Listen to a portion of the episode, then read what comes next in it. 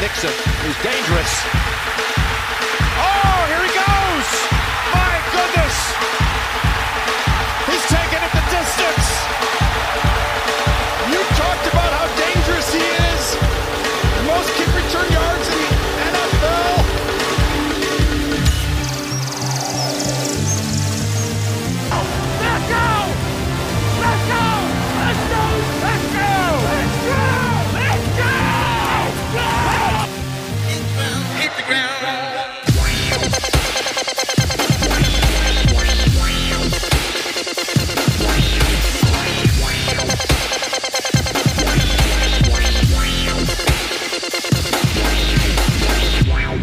Hallo und herzlich willkommen. Eine neue Folge Nerdball Football verrückt. Wir sind mitten in den Playoffs. Wir haben die Wildcard Round oder das Super Wildcard Round Weekend hinter uns, stehen kurz vor der Divisional Round.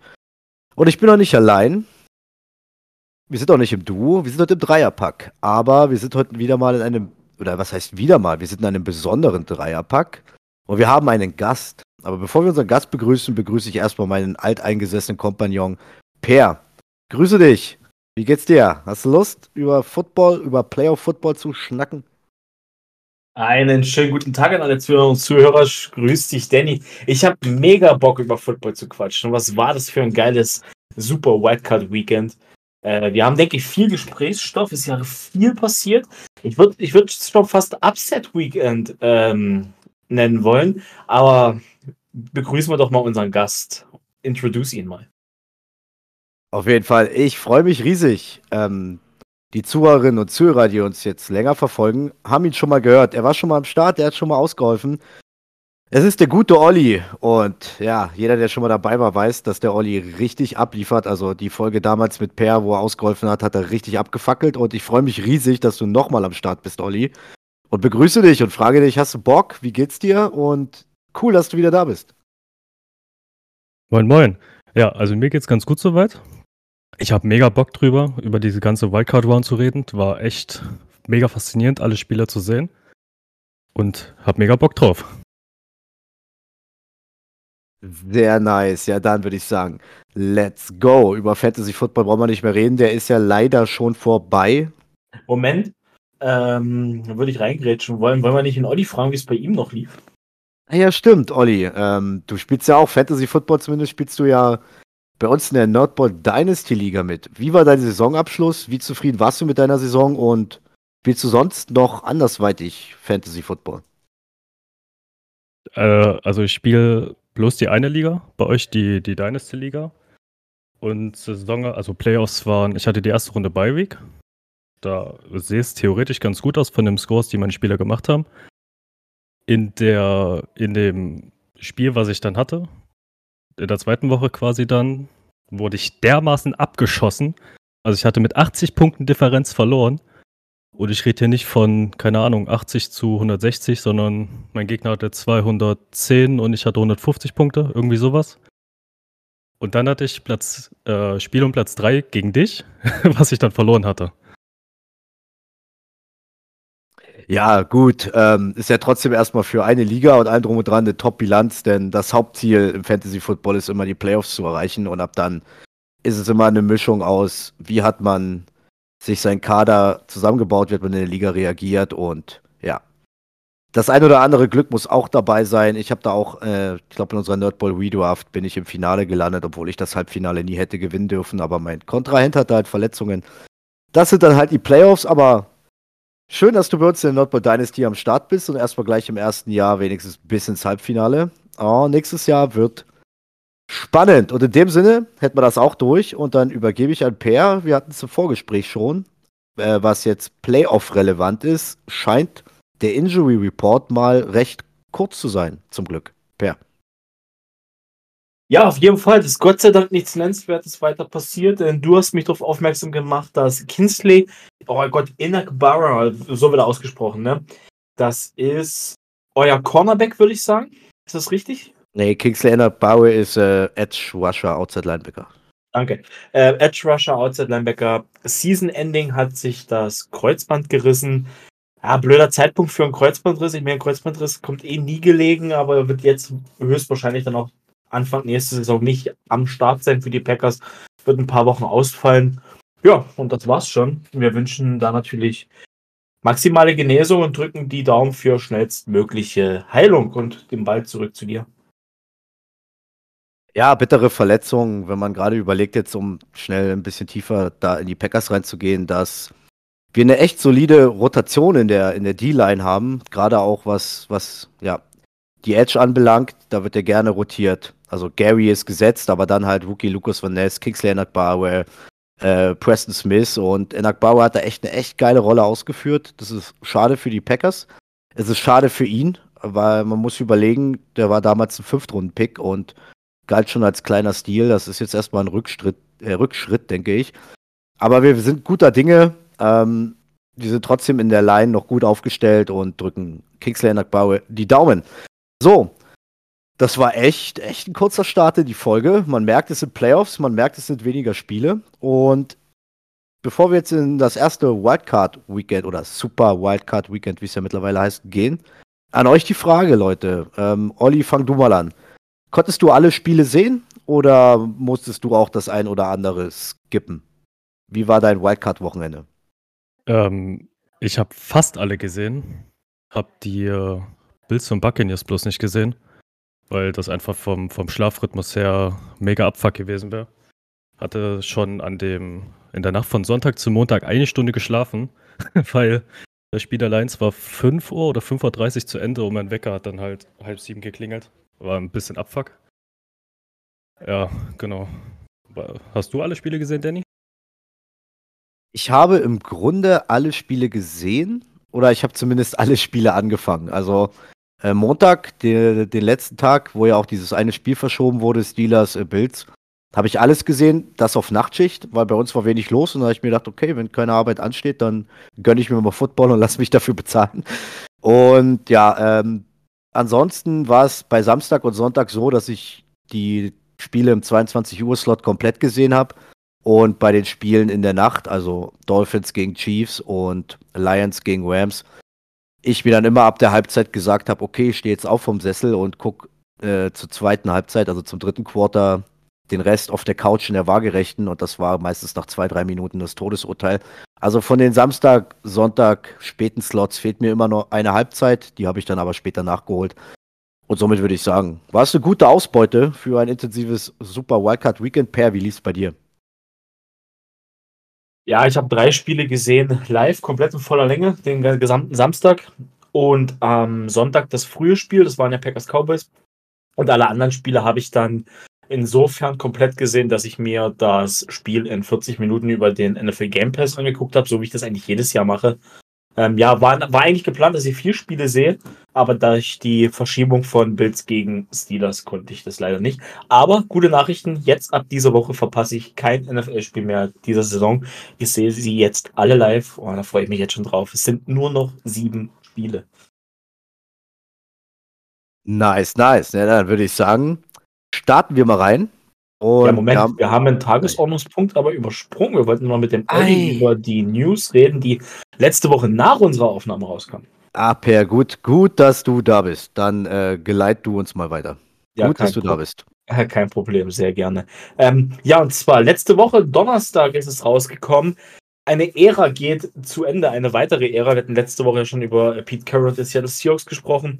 Eine ähnlich lange Ära ist in New England, in Boston zu Ende gegangen und dadurch, dass wir heute den New England Experten Olli hier haben, äh, würde ich das Wort gleich ihm übergeben.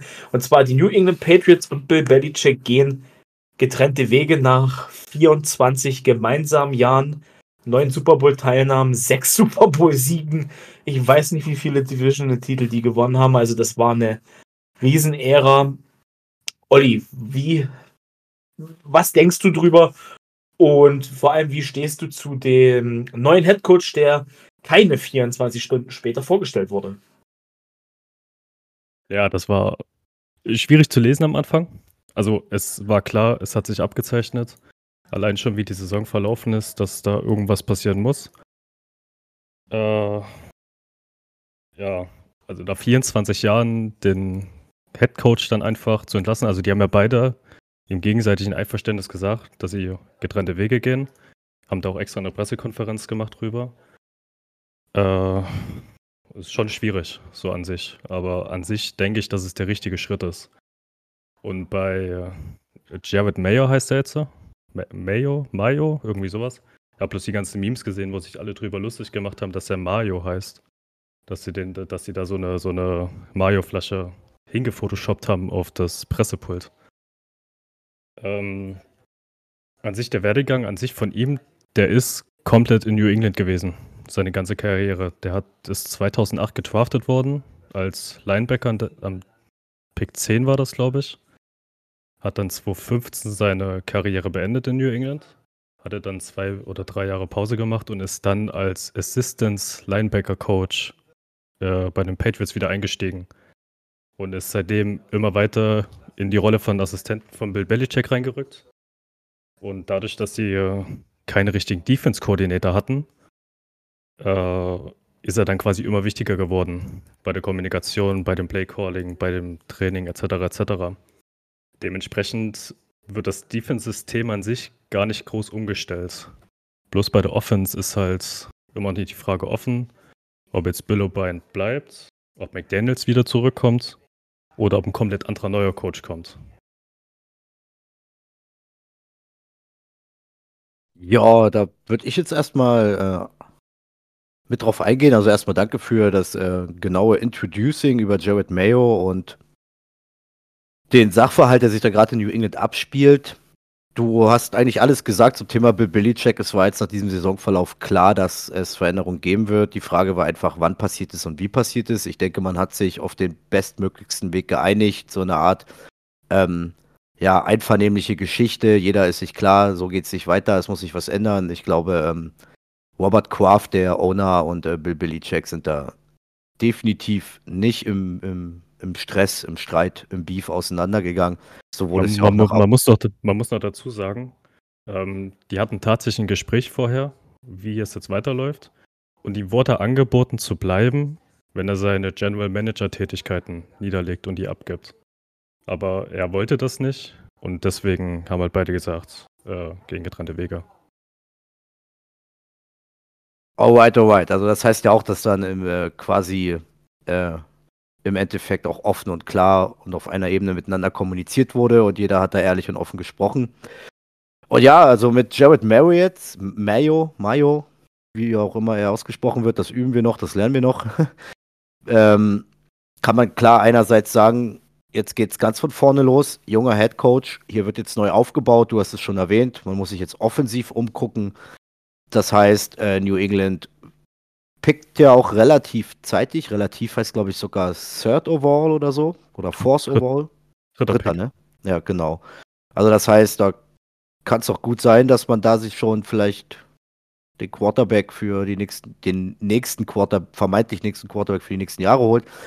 Einzige leichte Kritikpunkt, den ich habe, ist halt, du hast es auch angesprochen, Jared Mayo kommt aus dem alten New England Klüngel. Er kommt aus, ähm, er hat selber unter Bill Belichick gespielt, er ist selber als Assistant Coach unter Bill Belichick aufgestiegen. Da stellt sich mir jetzt die Frage, inwieweit ist das jetzt Neuanfang oder willst du doch an deinem alten System festhalten und ist es dann nicht doch, wir haben ja viele Assistant Coaches über die letzten Jahre der Patriots gesehen, die dann Hauptübungsleiter bei anderen Teams wurden und krachend gescheitert sind. Inwieweit ist das jetzt, ja, wirklich Umbruch. Da dürfen wir gespannt sein. Das sehe ich für meine Verhältnisse, wenn ich jetzt sage, ich löse mich jetzt von jemandem, der jetzt hier über 20 Jahre erfolgreich gewirkt hat. Ich löse mich von ihm und wir müssen neu starten, einen neuen Weg gehen. Finde ich, ja, sagen wir mal, spannend. Per. Ja, ich gebe euch da beiden recht. Sicherlich ist es sehr spannend äh, zu betrachten, was Jared Mayo jetzt ähm, macht dort, ob es das alte System weitergeführt wird oder ob er einen, einen kompletten Neuanfang wagt, wird, wird ja dann noch spannend zu sehen sein, wen die New England Patriots als General Manager finden, weil der Posten ist ja durch den Abgang von Bill Belichick mit frei gewonnen. Ja, der ist schon bedeckt quasi. Die, ah, haben, okay. äh, die haben innerhalb ihrer Organisation haben die zwei Leute im Rang quasi aufstiegen lassen und ihren General Manager quasi schon gefunden. Okay, das habe ich nicht mitbekommen, deswegen bist du heute hier. ja, dann auch da die Frage, wenn die jetzt alle in, in dem System drin sind, inwieweit die Franchise dann komplett einen Neuanfang wagen wird. Man darf gespannt sein. Ich denke auch die Art und Weise, wie man sich von Bill Belichick getrennt hat, war richtig, sie war wichtig und sie war vor allem mit Etikette. Das ist keine Schlammschlacht gewesen. Man hat sich, wie du es schon gesagt hast, denn auf Augenhöhe unterhalten und ist dann zu dem Entschluss gekommen, dass es das nach 24 langen Jahren war. Und ja, ich denke, man kann sagen, dass diese, dieser Erfolg, den die untereinander oder miteinander hatten, äh, einmalig ist und vielleicht sogar einmalig bleibt, die Dynastie der New England Patriots in den 2000er Jahren. Äh, man darf gespannt sein und freue mich drauf, auf nächstes Jahr New England Football zu sehen. Äh, kurzer Seitenwink. Ich glaube, weder Bill O'Brien noch der gescheiterte äh, Josh McDaniels soll die Antwort offensiv sein, sollten die Antwort offensiv sein. Das ist so meine Einschätzung, die ich jetzt eine Woche später habe. Ja, ähm, um das jetzt abzuschließen, da gehe ich mit dir mit, weil irgendwo muss man auch äh, ein Zeichen setzen, dass man ja, dass man neue Wege gehen will und neue Wege geht man oft mit frischem Wind und wenn man jetzt irgendwo zu sehr am alten System festhängen bleibt und das zu, zu kopieren mit Leuten, die halt nicht Bill Billy Check sind, ich glaube, da läufst du Gefahr, dass es mehr, ja, nicht nach hinten losgeht, aber vielleicht der Umbruch noch länger dauert, als man es vielleicht vorhat. Gut, wenn ihr dazu nichts habt, ähm, habe ich leider vor, vorgreifend schon das Wildcard Weekend angeteasert und diesen Punkt vergessen und teaser es jetzt nochmal an. Und wir gehen rein, chronologisch, Samstag, das erste Spiel. Die Cleveland Browns zu Gast bei den Houston Texans. Äh, per meinte Upset-Wochenende. Prinzipiell ist es ja so, dass aber nur ein Auswärtsteam gewonnen hat an dem Wochenende. Aber genau bei diesem Spiel kann man schon davon reden, denn ich glaube, viele waren sich einig, dass es ein schönes Spiel wird, aber in Summe von der kompletten Teamstärke her die Browns hier doch der leichte Favorit sind. Und es kam weitaus anders als gedacht. Die Cleveland Browns verlieren bei den Houston Texans 14 zu 45. Ja, und was Houston anstellt, ist einfach nur phänomenal. Ich denke da an eine junge Defense, ich denke da an einen Rookie Head Coach, der bisher nur ähm, Defense Coordinator oder Assistant Coach war. Ich denke an CJ Stroud. Das war echt einfach nur geil und ich muss ehrlich sagen, ich habe Bock auf die Texans in der Zukunft, denn das sieht doch echt geil aus und ich gebe jetzt den Ball erstmal ab, bevor ich ins Detail gehe und sage einfach nur, Joe Flacco ist der Grund in meinen Augen, warum die Browns es überhaupt noch mit dem vierten Quarterback, den sie irgendwann aufgestellt haben, es in die Playoffs geschafft haben. Fulminant in die Playoffs mit einem 11-6-Rekord. Aber ausgerechnet im, äh, ja, im Spiel, wo du es gar nicht brauchst, hat Joe Flacco seinen Meltdown gehabt. Per, hau du noch mal raus, wie du das Spiel wahrgenommen hast. Ja, Joe Flacco ist der Grund, warum die Cleveland Browns in den Playoffs sind. Er ist aber auch irgendwo ein Stück weit mit der Grund, weswegen sie jetzt auf der Couch zugucken. Will ihm da aber den Sündenbock nicht alleine zuschieben. Denn das, was die Texans, ich möchte mal auf der Seite der Texans beginnen, das, was die Texans da abgefeuert haben, und auch über diese gesamte Saison bis zum heutigen Tage gezeigt haben, huldigt mir als Jaguars-Fan und Fan eines konkurrierenden Teams einen absolut großen Respekt ab. Ich denke bei den Texans vor allem an unsere Off-Season-Folge, wo wir gesagt haben, ähm, ja, vierter Platz, sang- und klanglos, äh, die werden vielleicht als ein oder andere Team ärgern, aber am Ende werden die nicht viele Spiele gewinnen. Und jetzt sind sie in der Divisional Round. Äh, CJ Stroud ist, weiß nicht, der der ist, das muss ein Roboter sein, der ist arschcool.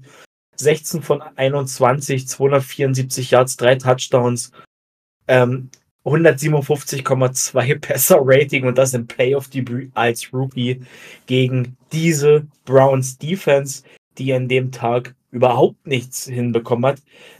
CJ Stroud wurde nicht ein einziges Mal gesackt. Das, also Wahnsinn. Das, das, das, ja, und bei den Browns muss man sich die, die, die Frage offensiv stellen, warum man mit Joe Flacco im Playoff-Spiel 46 Mal den Ball wirft. Sicherlich hat er davon noch 34 angebracht für 307 Yards, hat aber auch zwei Pick Sixes geworfen. Ähm, bei nur einem Touchdown, Laufspiel mit 20 Carries überhaupt nicht drin gewesen, 56 Yards.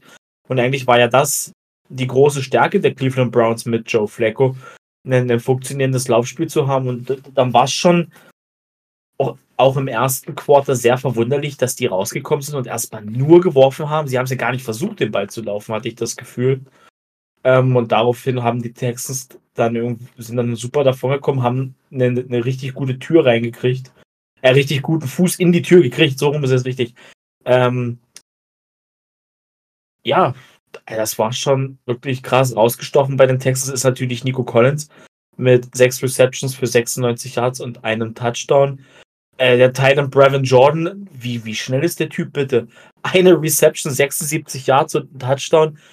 Den Ball ganz kurz gefangen und der hat, glaube ich, 75 von den 76 Yards nach dem Catch gemacht. Also, Wahnsinn, ne? das war ein richtig, richtig. Aber danach, danach musste der gute Junge ans Sauerstoffgerät. Ne? Also äh, die Szene ja. habe ich noch im Kopf, wie er auf der Bank sitzt und, und einfach nur sagt, ähm, Oxygen, I need Oxygen.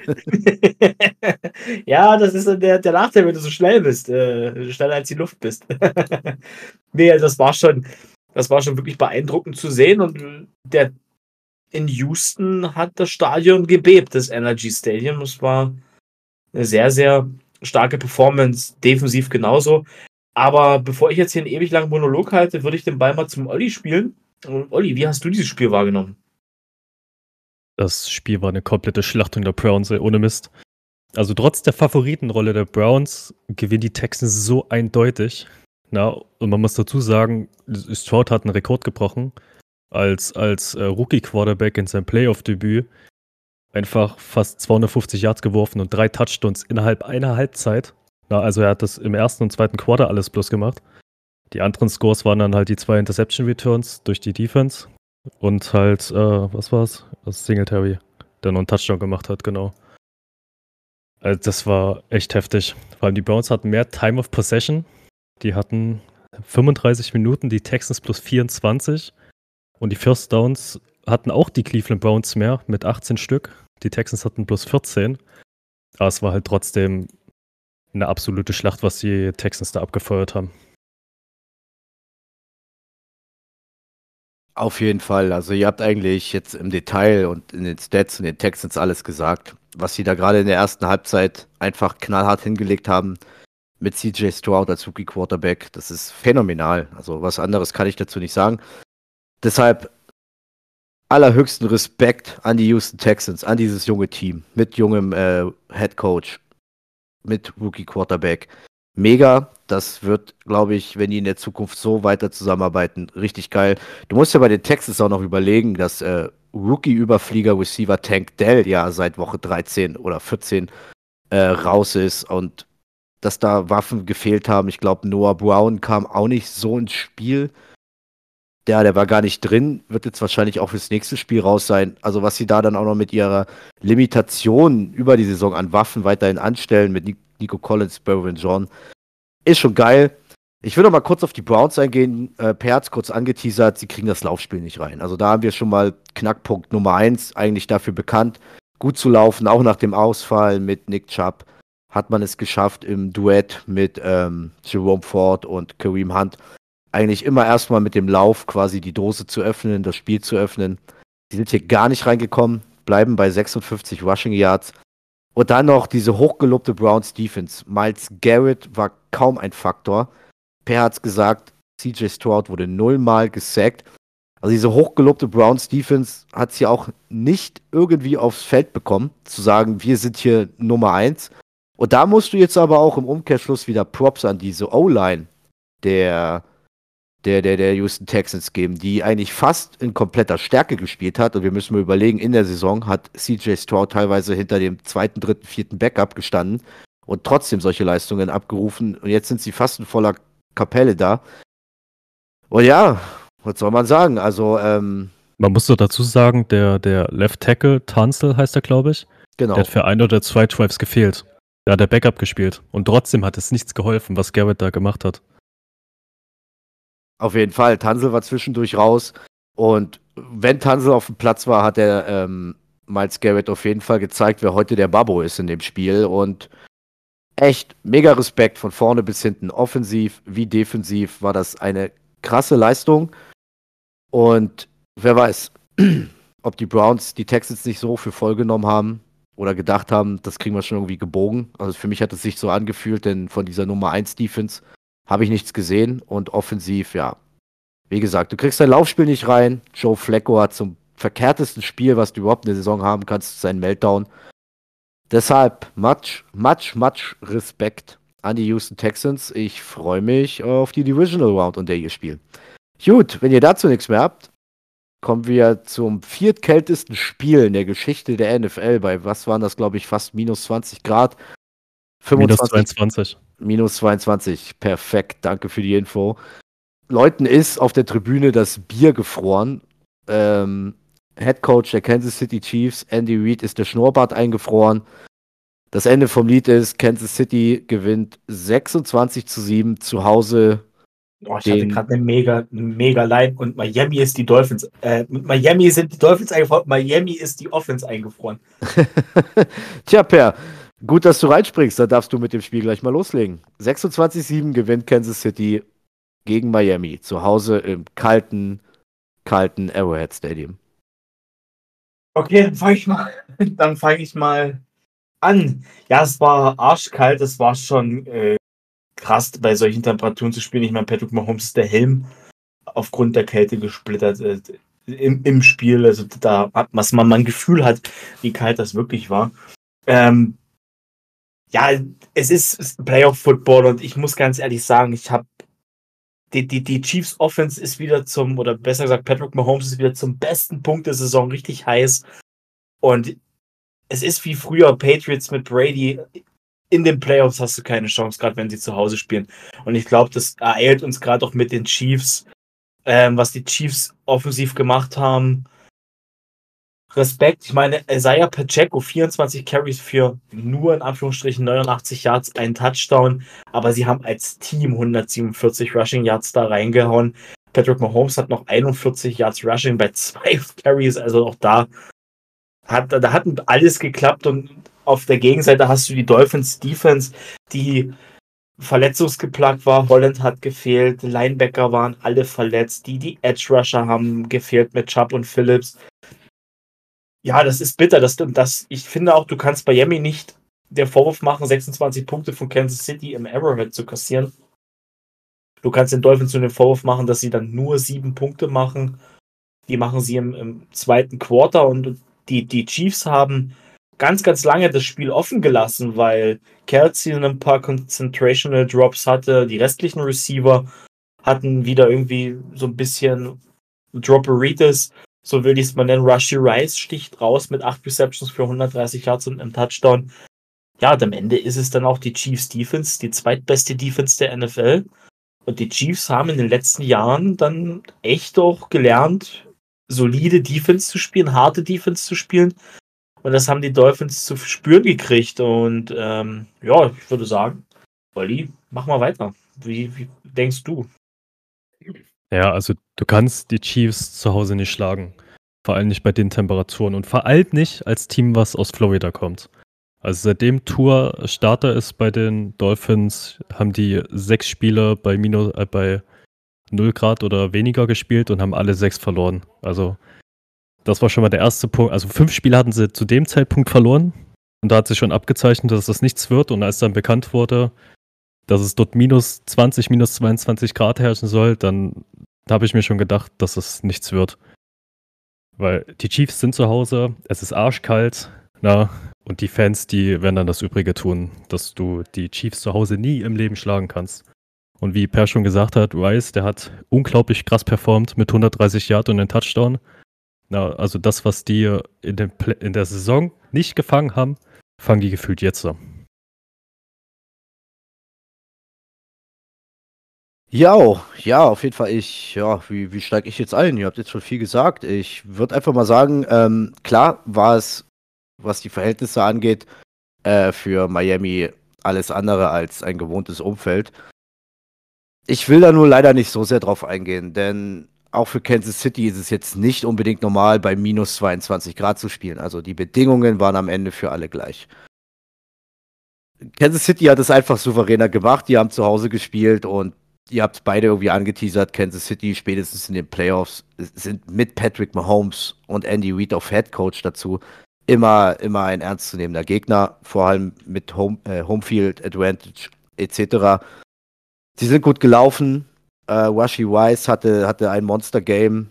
Travis Casey hat solide gespielt. Äh, der hatte auch drei Drops drin, wo ich mir gesagt habe, ja, es ist kalt, aber sorry. Äh, jedem Titan verzeiht das, aber nicht Travis Casey. Also das waren wirklich Drops, wo ich mir denke, für deinen Status, deinen Elite-Status, hättest du die ruhig mal fangen können. Minus gerade hin oder her, egal. Kansas City hat es souverän runtergespielt, weil sie halt eben auch selber stark Defense spielen. Miami mit vielen Ausfällen, Per, du hast es gesagt, der, der Pass, der, der Start, Starter Pass Rush hat gefehlt. Und hinzu kommt, du kriegst das Laufspiel nicht rein, wieder mal nicht rein. Das hat Kansas City den Chiefs auch schon im Frankfurt-Game sowas von weggenommen, gerade was Outside Ones anbelangt, was ja die Stärken sind der Chiefs, äh, der, der Dolphins. Und dann müssen wir auch über Tour reden. Also, sorry Leute, Tour geht jetzt in sein, glaube ich, letztes Jahr, dann steht die Fifth-Year-Option an.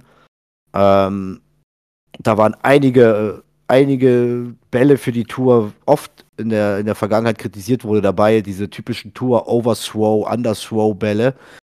Äh, Kansas City ist gut daran, Kansas City, mein Gott, verzeiht es mir.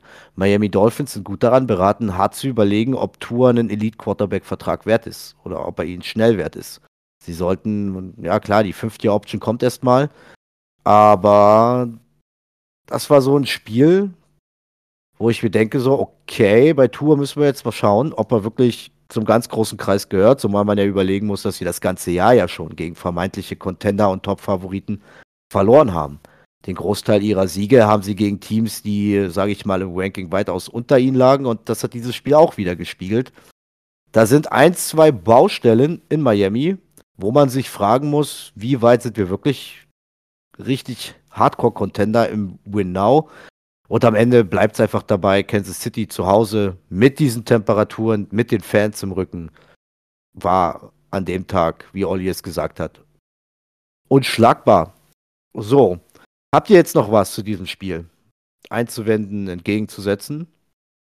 Ja, ich wollte das nur nochmal vervollständigen. Ich meine, am Ende sind die Dolphins 1-7 gegen Playoff-Teams oder vermeintliche Top-Teams in, in diese Saison gegangen. Das alles jetzt auf Tour zu schieben, ist auch ein bisschen hart, aber er ist definitiv einer der ich habe Gründe. Nicht, ich habe nicht alles auf Tour geschoben, Nee, nee. aber, aber Nee, Tour, war, Tour hat gezeigt in einem Spiel, wo es drauf ankam, dass es nicht gebracht hat. Genau, Sie stehen 1-7 gegen Playoff-Teams, du hast es gesagt.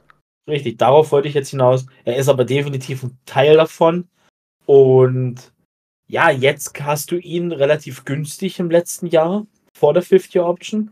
Und wie du es gesagt hast, ich bin gespannt, was sie, was sie machen. War auch Play-Calling-technisch, denke ich, nicht das Gelbe vom Ei, was die Miami Dolphins da, da abgeliefert haben. Ähm, und ja, Terry Hill wurde sowas von geohnt von, von seinem Gegenüber. Also das war der war auch stark aus dem Spiel genommen. Der hatte einen langen Catch und ansonsten ist er gar nicht auf den Plan getreten. Man hat da also auch die, die Leute weggenommen. Und ich denke, vielleicht machen ja auch die, die, die Dolphins jetzt schon in der Offseason einen Quarterback-Move.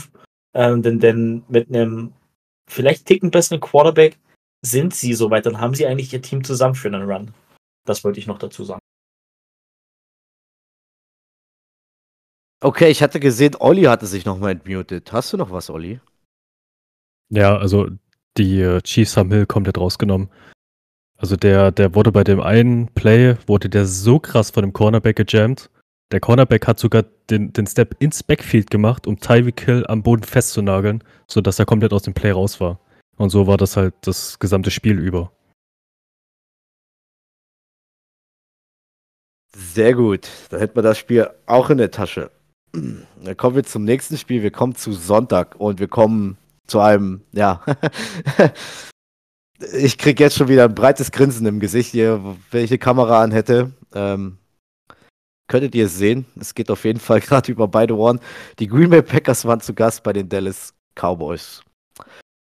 Ja, bevor ich weitermache, kleine Qu- Quizfrage. Ähm, kennt ihr den Rekord der Green Bay Packers, seit es das AT&T Stadium in Dallas gibt? 3 zu 0. 6-0. 6-0. Genau. Also fünfmal die Cowboys auswärts geschlagen und einen Super Bowl da gewonnen. Und Olli, ich glaube, jetzt habe ich die richtige Frage für dich. Ähm, wer hat mehr Playoff-Spiele im AT&T Stadium gewonnen? Die Cowboys oder die Packers? Die Packers.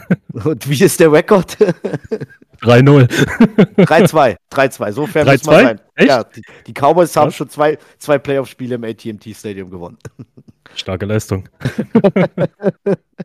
Ja, genau. Die Packers haben mehr Playoff-Spiele im AT&T Stadium gewonnen als die Dallas Cowboys. Und wir kommen zum Spiel. Die Green Bay Packers gewinnen, sage ich mal, vom Ergebnis her überraschend. 48 zu 32 gegen die Dallas Cowboys, wovon äh, 16 Punkte in der Garbage Time kommen. Also, ja, böse gesagt, könnte man sagen 48 zu 16, aber das wäre jetzt Quatsch, darauf rumzureiten. Und ja, was sage ich überraschend? Für mich persönlich, äh, ja, überraschend vom Ergebnis her. Ihr habt ja letzte Folge gehört und ich habe die Möglichkeit gesehen, dass so wie die Packers die letzten Wochen gespielt haben, dass es möglich ist, in Dallas zu gewinnen. Alleine mit der Aussage, der Druck, der liegt auf Dallas so. Die Packers haben keinen Druck. Die Packers können einfach spielen, weil alles, was jetzt kommt, ist Bonus. Und das hat sich dann wieder gespiegelt. Aber dass es sich so widerspiegelt, ist.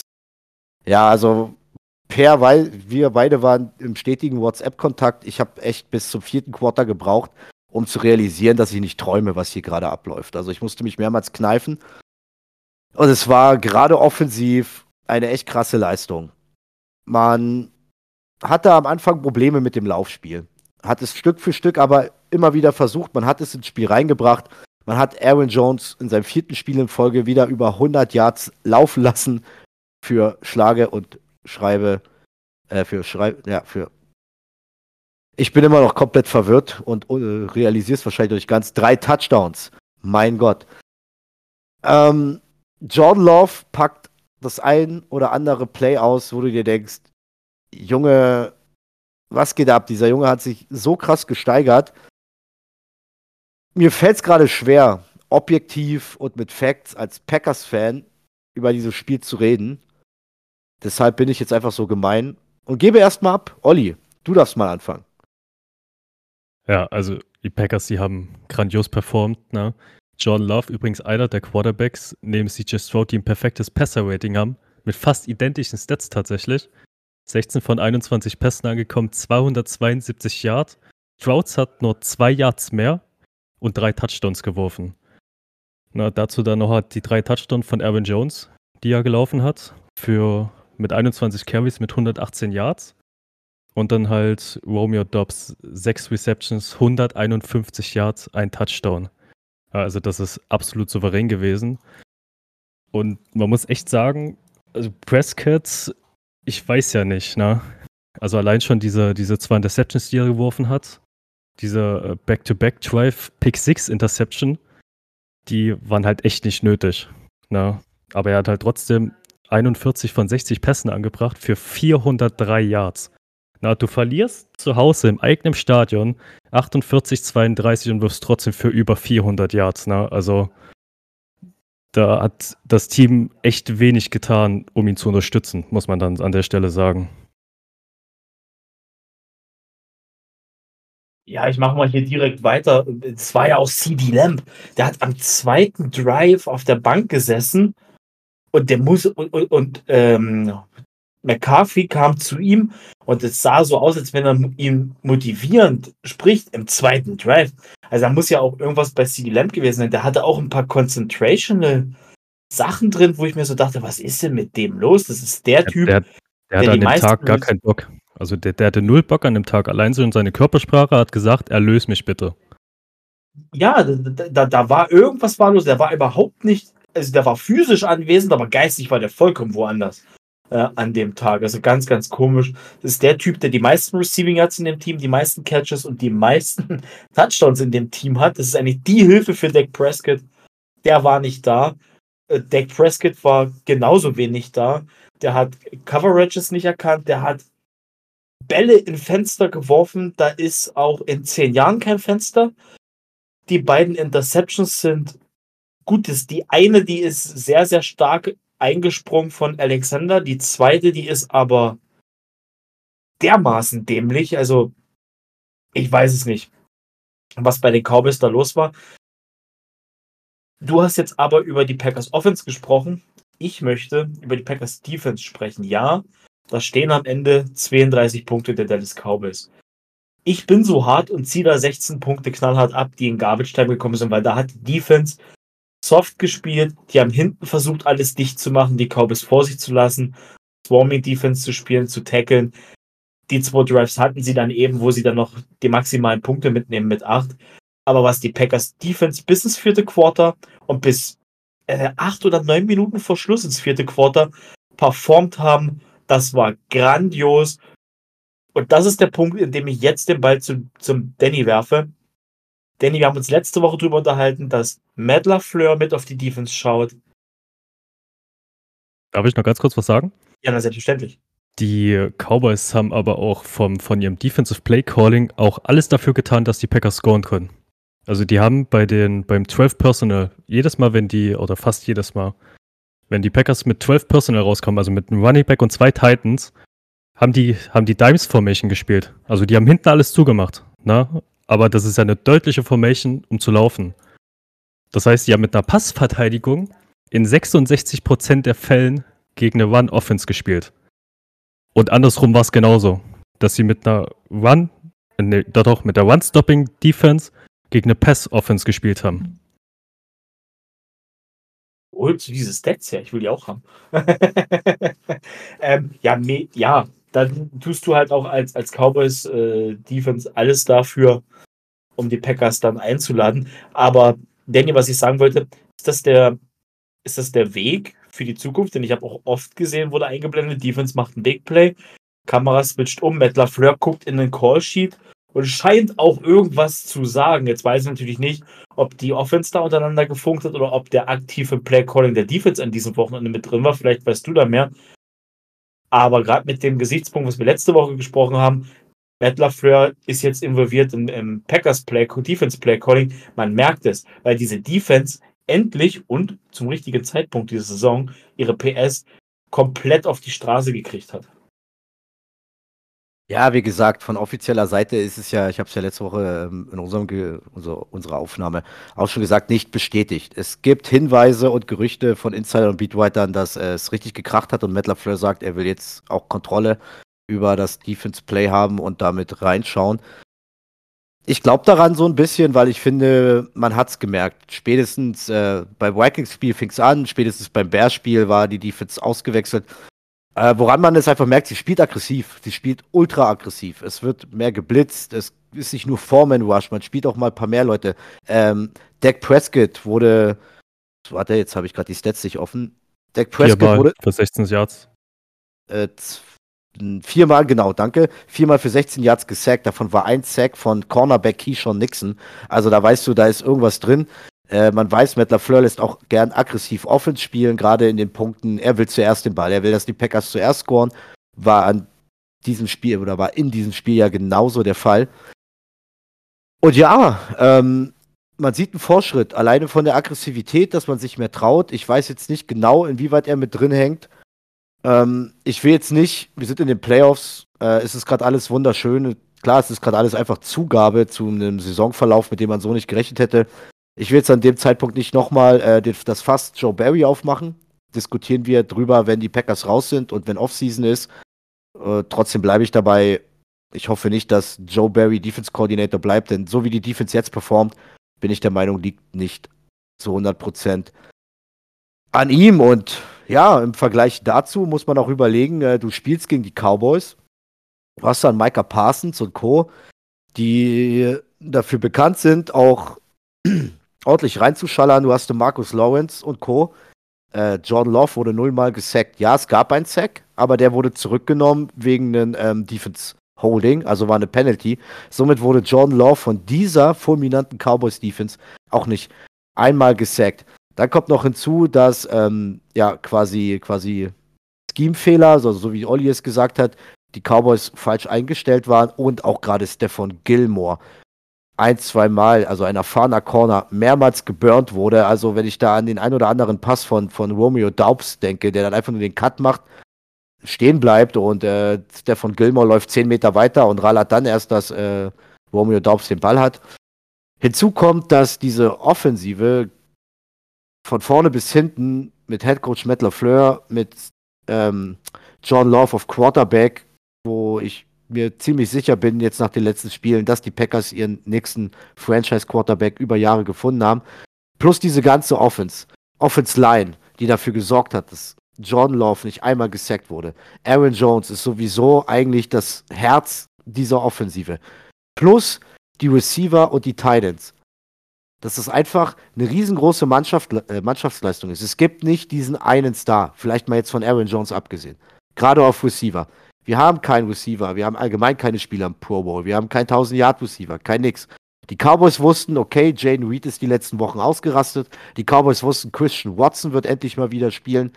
Und die letzten Wochen war Romeo Daubs dafür unterm Radar. Und dann war es dieses Spiel, wo wahrscheinlich die Cowboys gesagt haben, gut, da ist Reed, da ist Watson. Ah, da ist noch dieser Tucker Craft, der hurlende Titan, auf den wir aufpassen müssen, müssen. Und dann war es dieses Romeo Daubs-Spiel mit den über 150 Yards und den Touchdown. Dann war es ein Monster Big Play auf Luke Musgrave, der noch 10 Touchdowns laufen kann, so frei wie der da war. Ich finde, das zeigt einfach das Gesamtgebilde dieser Offensive, gecoacht von Matt LaFleur, einem Team, was jung ist, was gemeinsam spielt und was Spaß macht. Und ich freue mich auf die nächsten Jahre und bin einfach überschwänglich glücklich, wie gerade diese Saison zum Ende hin verläuft, weil man muss doch einiges an Dreck fressen, gerade im letzten Saisondrittel, wo man eigentlich klar auf Playoff-Kurs war, wo man von der Defense doch mal richtig im Stich gelassen wurde unter Joe Barry. Und ja, in Summe ist das jetzt, es ist ein Team, was Bock hat, gemeinsam zu spielen, was gefährlich ist und was sich belohnt hat, was sich echt geil belohnt hat und ja, ich ich finde keine klaren Worte. Ich bin, glaube ich, immer noch ein bisschen, ein bisschen Euphorie besoffen in der Hinsicht. Ähm, gerne ihr nochmal, falls ich jetzt irgendwie missgequatscht habe oder irgendwas vergessen habe, wo ihr nochmal drauf einsteigen wollt. Ja, wir haben, wir haben alle vergessen zu erwähnen, dass die Green Bay Packers auch das allererste NFL-Team sind, was auf Platz 7 also als siebter Seed, seitdem es einen siebten Seed gibt, äh, ein Playoff-Spiel gewinnt. Das wollte ich jetzt nochmal kurz dazu sagen. Und dann auch noch mit diesem jungen Team gegen den Second Seed, die Dallas Cowboys dieses Jahr. Es hat mir sehr imponiert, was die Green Bay Packers da am Sonntagabend abgeliefert haben. Sehr schön, sehr schön. Übrigens, das letzte Mal, als die Packers auf dem, äh, als letzter Seed in die Playoffs sind, da gab es nur sechs. Auf dem sechsten Seed, das war noch mit Aaron Rodgers, haben sie in dem Jahr den Super Bowl gewonnen. naja, immer mit der Ruhe, ja. Ich äh, ich wollte es nur erwähnen, ich ähm, will jetzt nicht auf irgendwas anspielen. Maybe. Maybe not. Schauen wir mal. Okay, ich gebe jetzt weiter. Ich habe jetzt sehr überschwänglich geredet. Wir kommen jetzt, glaube ich, zum spannendsten Spiel in dieser Wildcard Round, weil es waren dann am Ende ja doch überwiegend überall klare Siege. Wir kommen zum Spiel der LA Rams bei den Detroit Lions und Per, erzähl uns doch mal deine Eindrücke vom ersten Playoff-Sieg der Detroit Lions seit über 32 Jahren, was sie mit 24 zu 23 gegen die LA Rams gewinnen. Ja, es war ja auch das Spiel äh, Jet Goff gegen seinen alten Coach und Matthew Stafford gegen sein altes Team. Und was die Lions gemacht haben, war in der ersten Halbzeit 21 äh, Punkte die Lions sind rausgekommen, waren super heiß, hatten mit den ersten drei Drives direkt drei Touchdowns gemacht. Also so stellst du dir das, dir das vor. Die Rams hatten 17 Punkte äh, gemacht. Damit ging es dann in die Halbzeit. Ja, und in der zweiten Halbzeit wurde es dann eine defensive Schlacht. Also das war ein Offense-Feuerwerk in Hälfte 1 und eine Defense-Schlacht in Hälfte 2. Ganz interessant dabei, äh, zu sehen, dass die Lions nur 79 Rushing Yards komplett hatten. Äh, 57 davon macht David Montgomery mit einem Touchdown. Jameer Gibbs macht nur 25 Yards für einen Touchdown.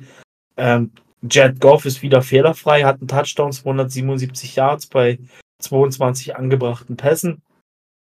Wer natürlich bei den äh, Lions wieder da war, das, das ist Amon Razan Brown, 7 Receptions, 110 Yards auch ganz zum Schluss das ganz wichtige neue First Down äh, erfangen.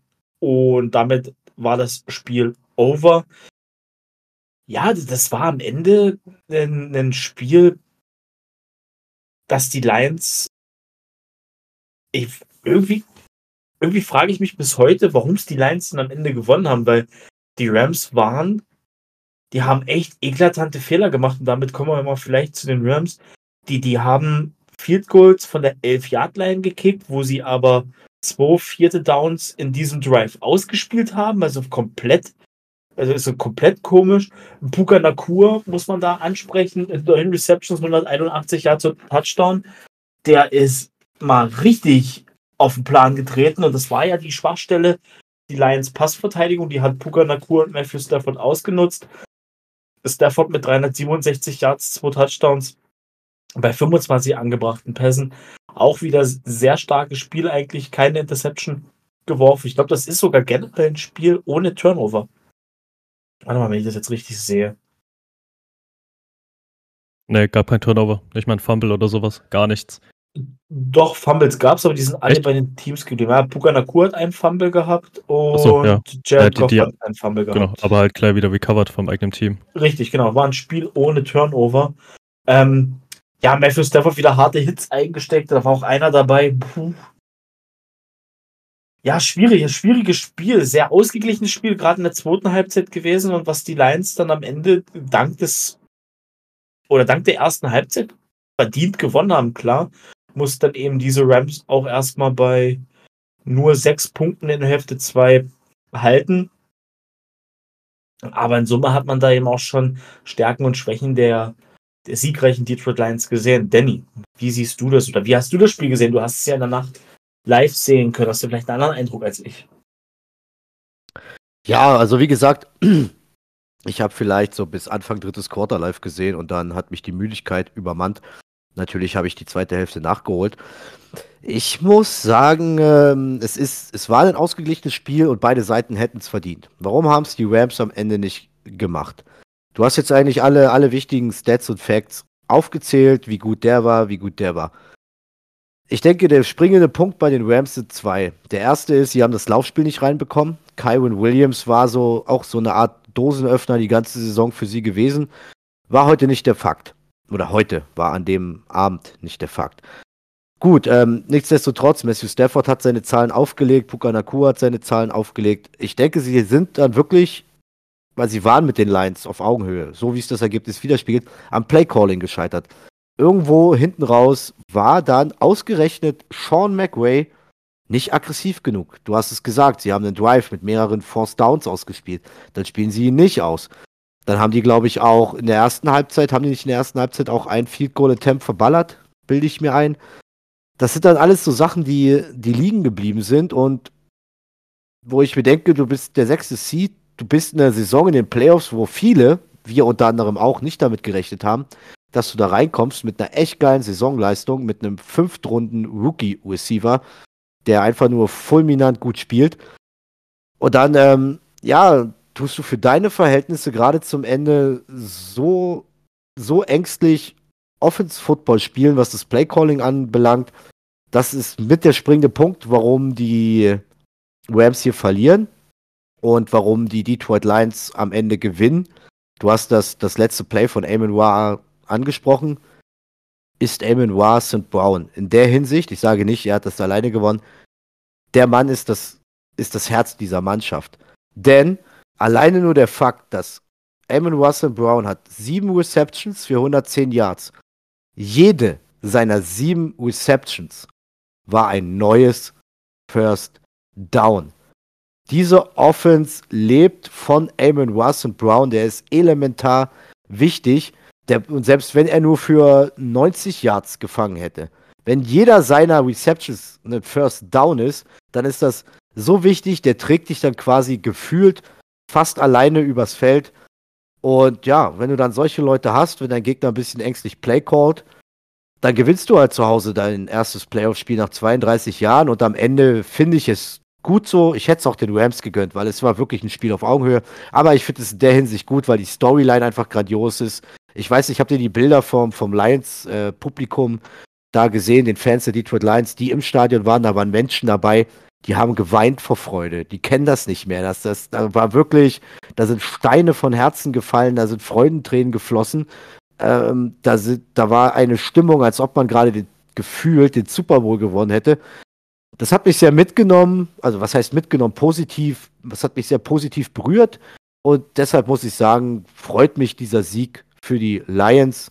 Wenn die Rams gewonnen hätten, wäre auch voll in Ordnung gewesen, aber unter dieser Storyline geht das für mich absolut in Ordnung. Olli, wie hast du das Spiel wahrgenommen? Ja. Also ihr habt gerade schon alle wichtigen Sachen gesagt, aber man muss noch dazu sagen, diese ganze Pre-Game-Geschichte, die war ja auch noch mega präsent. Also allein schon in dem Punkt, wo klar wurde, dass die Rams nach Detroit fahren und dort halt das Playoff-Spiel machen, ist ja komplett internet-wide gegangen. Also du wirst getradet von dem einen Team zum anderen und musst dann noch bei deinem alten Team zu Hause spielen und dort versuchen noch zu gewinnen. Also sogar Eminem, der hat auf Instagram war das, glaube ich, hat ein Video hochgeladen, wo er, wo er Stafford quasi angebettelt hat, dass die Lions das Spiel gewinnen dürfen.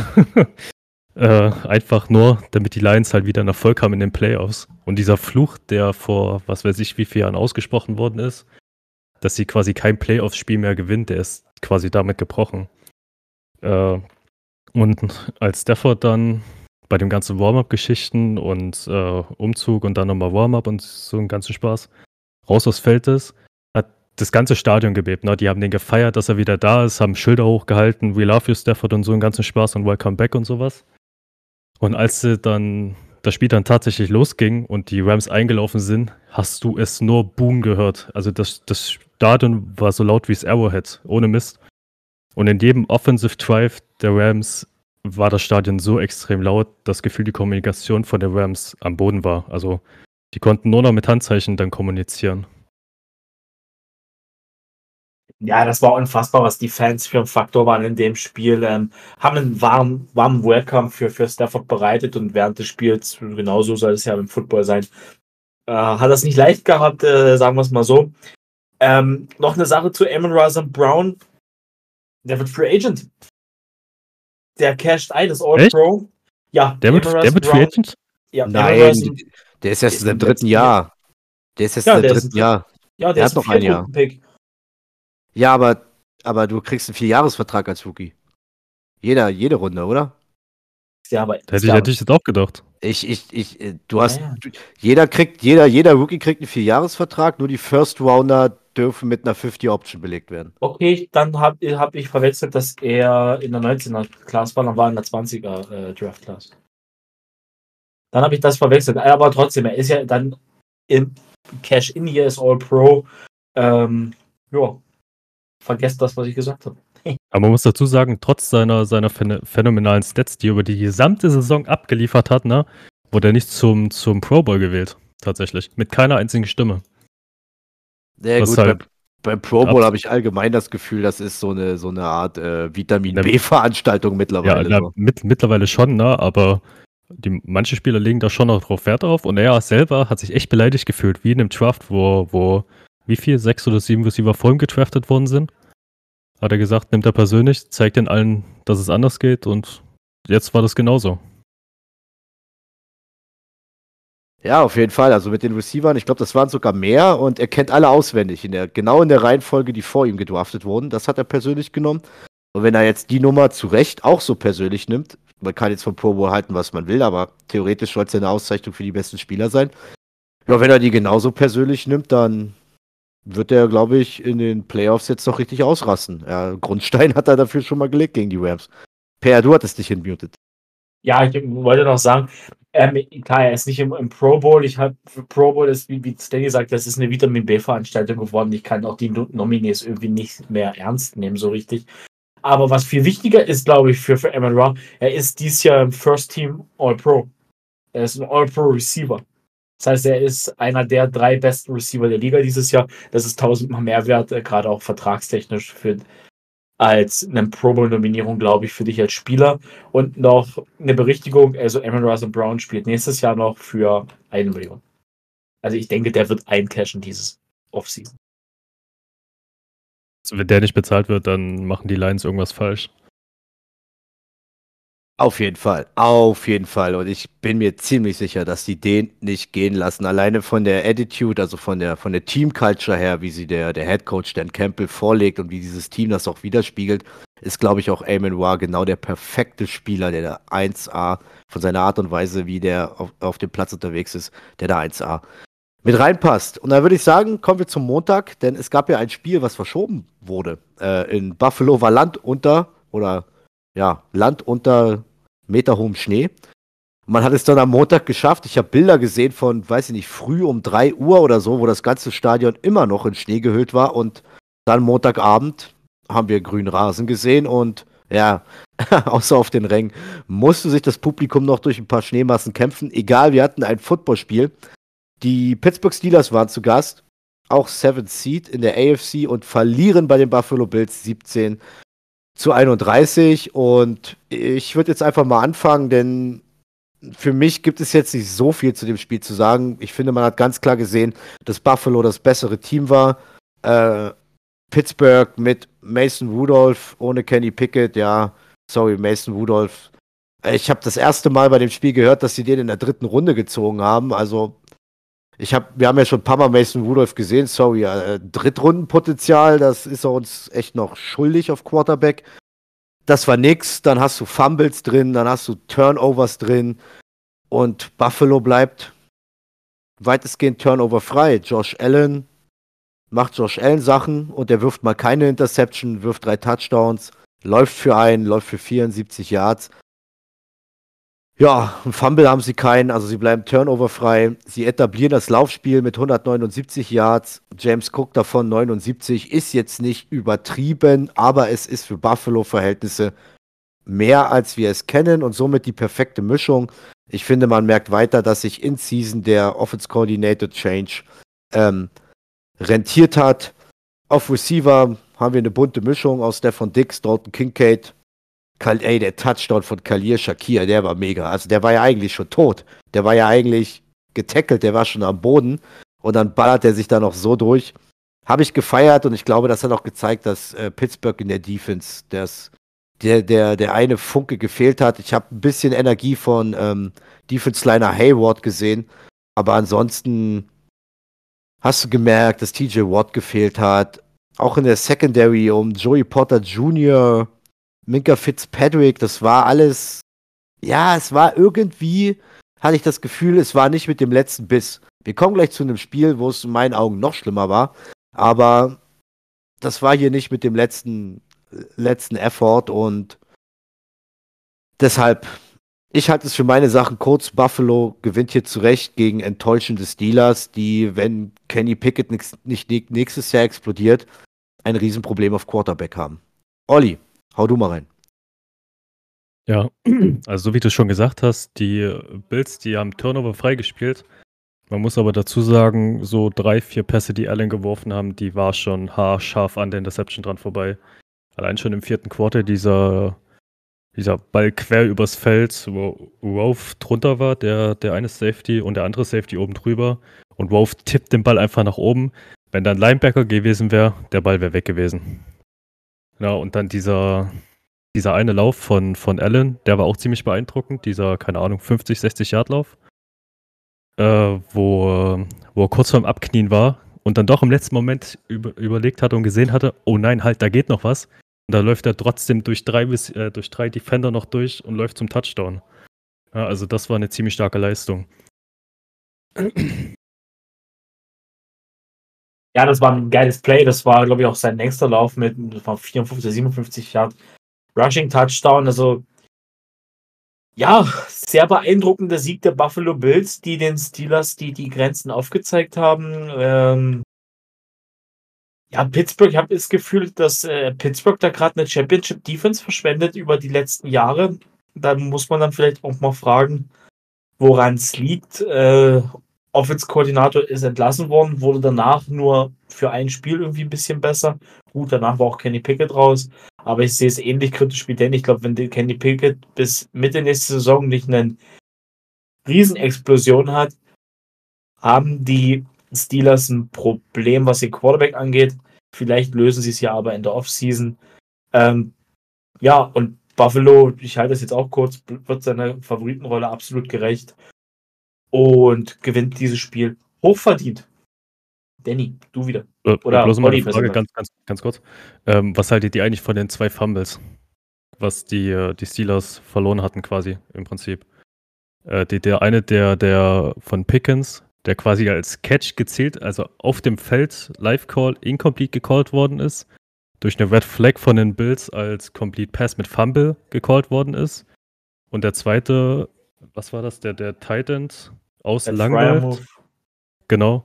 Äh, quasi schon im Fallen der Ball noch rausgeschlagen wird und der Fumble out of bounds gegeben wird. Wollte ich bloß mal fragen, was ihr davon haltet. Ja, das waren im Gegen, also da muss ich ja ehrlich sagen, das war so irgendwo, irgendwo, weiß ich nicht, Wiedergutmachung für, für ein schlechtes Calling. Also der erste von Pickens, den finde ich maximal schwierig. Ähm, ich finde es schwierig zu erkennen, ob da jetzt wirklich der Football-Move war und das danach ein Fumble war. Jetzt weiß ich nicht, die erste, der erste Call war incomplete und dann auf, genau, du hast es gesagt, erst incomplete, dann kam die Flagge der Bills und dann wurde gesagt Catch und Fumble after Catch. Genau, weil die, Ähm, die, die, die Refs hatten den, den, den Pass als nur als complete gewertet, weil Pickens mit beiden Füßen am Boden war. Nur deswegen. Nur deswegen aber- wurde der als, als complete Pass dann quasi gesehen. Genau, das ist ja noch nicht dieser obligatorische Football-Move, dass du sagen kannst, dass es danach ein Fumble ist. Also, den Call fand ich maximal kritisch. Und dann hast du das Gefühl bei diesem klaren. Also, ich weiß noch, ich habe den auf Arbeit geguckt und mit Arbeitskollegen, die nicht so viel Ahnung von Football haben. Und die haben mich gefragt und ich habe denen gesagt, Jungs, der kommt zurück, das ist ein klarer Fumble, also den müssen sie zurücknehmen. Und dann nehmen die den nicht zurück, sondern sagen, ähm, ähm, das war kein Fumble. Also, boah, der war glasklar und der davor eher nicht. Und da muss ich ehrlich sagen, das war dann irgendwo eine Art Wiedergutmachung, wovon ich gar nichts halte. Wo ich bin ja eher der Typ, der sagt, du kannst als Referee Fehler machen, dann steh dazu, aber versuch nicht eine Fehlentscheidung mit einer anderen Fehlentscheidung auszugleichen. Also das waren schon zwei fragwürdige Calls, auf jeden Fall. Ich, ich denke mal, ich würde jetzt erstmal den Ball zu Olli zurückspielen. Ich denke mal, ähm, in die Richtung willst du raus, oder? Dass es äh, fragwürdige Geschichten waren. Ja, ja, genau, weil der, der erste, den, den hätte ich 100% als Incomplete äh, Pass gesehen, weil nur anhand, weil du deine Füße am Boden hast, heißt das ja nicht, dass es ein Complete Pass ist. Erst wenn er diesen Football-Move macht, den Ball irgendwie zum Körper ranzieht, wo, wo, aber er hat ihn zwar dort schon gefangen, aber trotzdem würde ich das nicht als Complete Pass geben. Und der zweite hatte ich nicht verstanden, warum der Out of Bounds, out of bounds gecallt worden ist. Weil du hast deutlich in der Zeitlupe gesehen, der Ball war fast ein Yard von der Außenlinie entfernt. Und nur weil der, der Defender, der sich auf den Ball draufgeworfen hatte, der hat den zwar noch in Bounce recovered, ist aber out of bounds gerutscht mit der Schulter. Jetzt bin ich mir nicht sicher, ob die den deswegen out of bounds gegeben haben oder Ja. einfach gesagt haben, nö, fickt euch, der Ball ist out of bounds, so wie es wir sehen. Nee, die Regel besagt in der NFL ist leider nicht so wie im College. Äh, in der NFL sagt, wenn du den Ball hast und trotzdem mit einem Körperteil dann out of bounds rutscht, da gibt es irgendwie eine, eine Deadline, so eine Sekunde, ähm, dann bis ist der Fumble quasi out of bounds, dann ist der Ball. Ja, aber das sind wir mal ehrlich. ja, du hast ja das Play, du hast ja das Play gesehen, das war länger wie eine Sekunde. Das war ja, also ja, der, ja, der Inbounds die Possession über den Ball. Also ich kann mir nicht vorstellen, dass die Hand auf der Tatsache, weil sein Jersey ein Millimeter auf der Linie ist, out of bounds geben. Also bei, Ja, beim, Kickoff, beim Kickoff kann ich das verstehen, ja, aber da äh, denke ich nicht, dass das so durchgehen wird. das, das, das war abstrus. Also ich, ich, ich will da Danny nochmal wiederholen. Du kannst als Ref nicht eine Fehlentscheidung mit einer anderen Fehlentscheidung, die abstrus ist, äh, und beide sind ja irgendwie ab, abstrus und komisch. Äh, da- das funktioniert nicht, das kannst du nicht miteinander ausgleichen. Mach einen Fehler, steh dazu, aber zieh dann trotzdem das, das normal durch. Und das sieht halt wirklich so aus nach, ah nee, warte mal, wir müssen jetzt irgendwas wieder gut machen, aber wir geben den jetzt einfach so. Also bin ich kein Fan von. Es ist eine ganz komische Sache, die da gelaufen ist. Aber ich will auch ehrlich sein, die Steelers haben dich deswegen verloren. Nee, nee, auf keinen Fall. Also da haben die ganz andere Baustellen. Aber das ist halt wieder so, so ein Ding, wo die NFL ihren Refs eigentlich mal mehr Route geben müssten, um halt solche Geschichten halt zu unterbinden. Weil das ist ja nicht das erste Mal dieses Jahr, dass sowas passiert. Da muss ich ganz ehrlich sagen, das finde ich mega geil, dass du das gerade ansprichst, weil da bin ich auch voll bei dir. Ich habe da jetzt auch einige Sachen auch auf Social Media gesehen und, und Berichte, dass es in dieser Saison echt teilweise wirklich unterirdische Leistung von den Refs gab, dass es teilweise Calls und Entscheidungen gab, die waren sehr fragwürdig. Und jetzt hast du sowas, Per hat recht, du hast es ja auch bestätigt, die, die Steelers verlieren nicht deswegen. Sind wir uns alle einig, bin ich auch voll bei euch. Aber jetzt spätestens in den Playoffs willst du sowas nicht sehen, weil hier ist äh, do or die, go great or go home, so, weißt du? Und dann musst du auch von den Refs absolute Spitzenleistung erwarten, weil in einem engen, in einem engen Spiel, wenn die Steelers mitspielen, dann kosten genau diese Entscheidungen den den Kopf oder andersrum den Bills, je nachdem, wer jetzt gerade wie vorne ist. Und da bin ich voll bei dir, Olli, weil diese Storyline und diese Geschichten habe ich jetzt auch mehrfach zum Ende der Saison in diversen Texten und Social Media verfolgt und ich denke auch, dass man da irgendwo in der NFL mit den Refs arbeiten muss, weil äh, spätestens in den Playoffs können wir sowas nicht gebrauchen. Per, du vielleicht das, auch? Oder Olli? Ja. Das war ja auch mit den, mit den Passer-Geschichten. Das, das liegt ja gefühlt, jeder Ref legt das ja anders aus. Weil bei den, bei dem Ab Abrutschen von, von Allen, wo der, wo der Tackler da noch deutlich drauf fällt, ja, das ist ein Waffe Passer, gar keine Frage, ne? Das gibt eine Flagge, aber bei solchen Geschichten wie bei Justin Fields, wo genau das gleiche passiert, er liegt schon am Boden für halbe Sekunde, keine Ahnung, und dann huppt da noch ein Linebacker drauf, weil er denkt, oh, den verletze ich jetzt noch, ne? Und da gibt es halt keine Flagge. Ne? Also völliger Schwachsinn sowas. Weil Josh Allen und Patrick Mahomes die Stars dieser Liga sind, die Aushängeschilder. Und deswegen Ja, kriegen sie die Flaggen. Das, das Thema Roughing the Passer machen wir jetzt nicht auf, was andere Quarterbacks wie Fields, Love, Lawrence, äh, wo ist es mir noch aufgefallen dieses Jahr, Derek Carr, was die für massiv, massive Hits eingesteckt haben, lange nachdem der Ball weg ist. Wie gesagt, Mahomes und Allen kriegen die Flagge. Und da sind wir aber auch wieder beim Thema Allen auch in dem Spiel mehrfach. Der wird angepackt, das ist ein Sack oder das ist ein Hit und er verlangt sofort die Flagge. Die NFL tut sich mit diesen Roughing the Passer auf Dauer keinen Gefallen. Aber wie gesagt, das Fass wollen wir jetzt nicht aufmachen. Das können wir gerne in der Offseason nochmal in einem Special besprechen. Sehr gerne. Sehr gerne, auf jeden Fall. Ähm, da würde ich sagen, haben wir doch schon mal einen Termin zu dritt wieder klar gemacht. Oder wahrscheinlich sogar zu viert, denn ich denke. Ja, das kommt aber, das Special kommt aber nach dem lange versprochenen Long Snapper Special, was ich schon immer machen wollte. alles klar, alles klar. Kriegst du Per, aber wahrscheinlich das Long Snapper Special machst du dann alleine. Und zu dem Special sind wir wahrscheinlich sogar zu viert, da dann auch der Jan Bock drauf haben wird. Ey, du, da kann man richtig geil abnoten drüber. nice, nice. Äh, ich mag die Dynamik und ich würde sagen, wir gehen dynamisch weiter, denn es fehlt uns noch ein Wildcard-Weekend-Spiel. Und das waren die Tampa Bay Buccaneers zu Hause gegen die Philadelphia Eagles. Und es war ein echt, echt enttäuschendes Ausscheiden der Philadelphia Eagles nach, der, nach einem 10 zu 1 Start in diesem Jahr, nach einer su fulminanten Super Bowl-Teilnahme im letzten Jahr, war das einfach nur enttäuschend. Und ich würde einfach sagen, ich übergebe das Wort für die genauen Facts mal zuerst jetzt an Olli. Ich erwähne nur, die Buccaneers gewinnen zu Hause 32 zu 9. Und bevor ihr mir alles klaut, sag ich einfach nur Philadelphia Eagles. Ähm, ganz oben in der Offseason sollte bei euch im Trainingscamp das Tackeln stehen. Denn ich habe selten diese Saison neben den Seattle Seahawks teilweise eine Defense gesehen, die so schlecht getackelt hat. Olli. Ja, ohne Mist. Also, also aus Sicht der Eagles war das Spiel katastrophal. Ne? Wie du schon angesagt, äh, wie du schon gesagt hast. Also tackle-technisch war das Spiel grottig. Die hätten allein in der ersten Hälfte hätten die für minus 50 Yards locker tackeln können. Aber dachten sich, nö, wir lassen den einfach laufen. Mach lieber 50 Yards Raumgewinn. Ja, also das war grottig. Äh, also da, da fehlen mir die Worte tatsächlich. Ja, aber trotzdem, Jalen Hurts hat 25 von 35 Pässen angebracht für 250 Yards, ne? Ein Touchdown, keine Interceptions. Wurde aber halt dreimal gesackt für 16 Yards. Und Mayfield im Vergleich, der hat äh, wie ein junger Tom Brady gespielt gefühlt.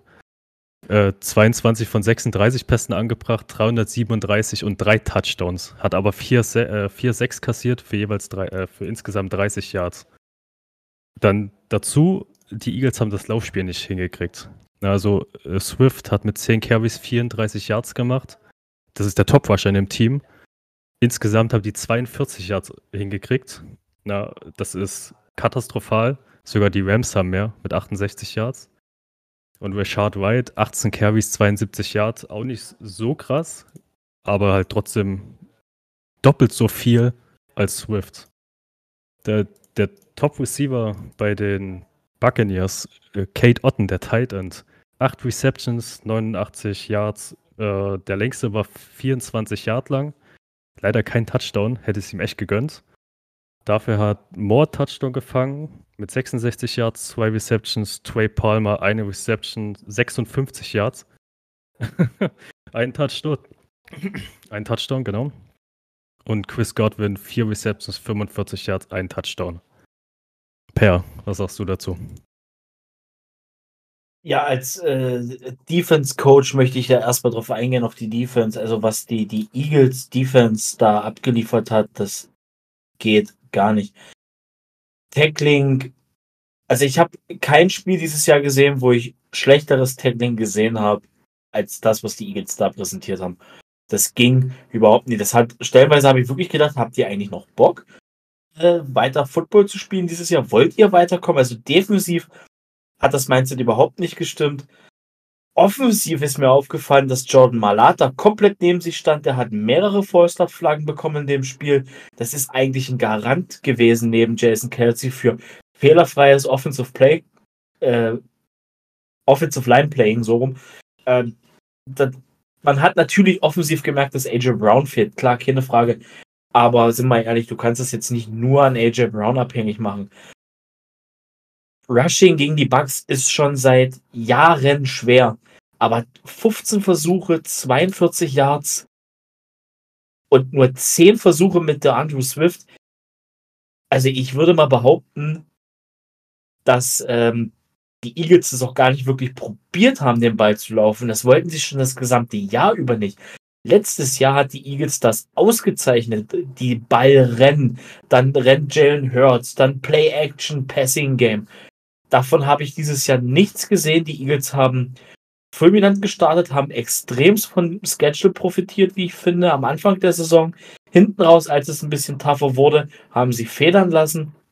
Und die Tampa Bay Buccaneers haben dann alle Fehler, die die Philadelphia Eagles gemacht haben in diesem Spiel, gnadenlos ausgenutzt. Baker Mayfield spielt wie ausgewechselt. Ich bin sehr gespannt, was mit dem und seiner Vertragssituation passiert, denn der ist definitiv nur dieses Jahr äh, unter Vertrag. Der wird quasi wahrscheinlich dort bleiben und dann bin ich gespannt, wie die Zahlen aussehen.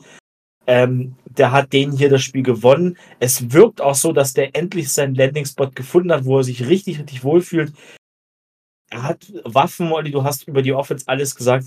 Tampa Bay Rushing, das war in den Jahren mit Tom Brady ein Riesenproblem.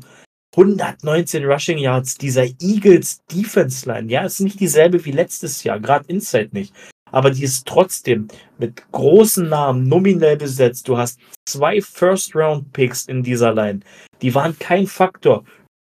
Zumindest in dem Spiel nicht. Über die Saison gesehen schon so ein bisschen, aber in dem Spiel nicht. Und den 119 Yards upfront reinzuwirken, Respekt Tampa Bay, die haben das richtig gut ausgenutzt.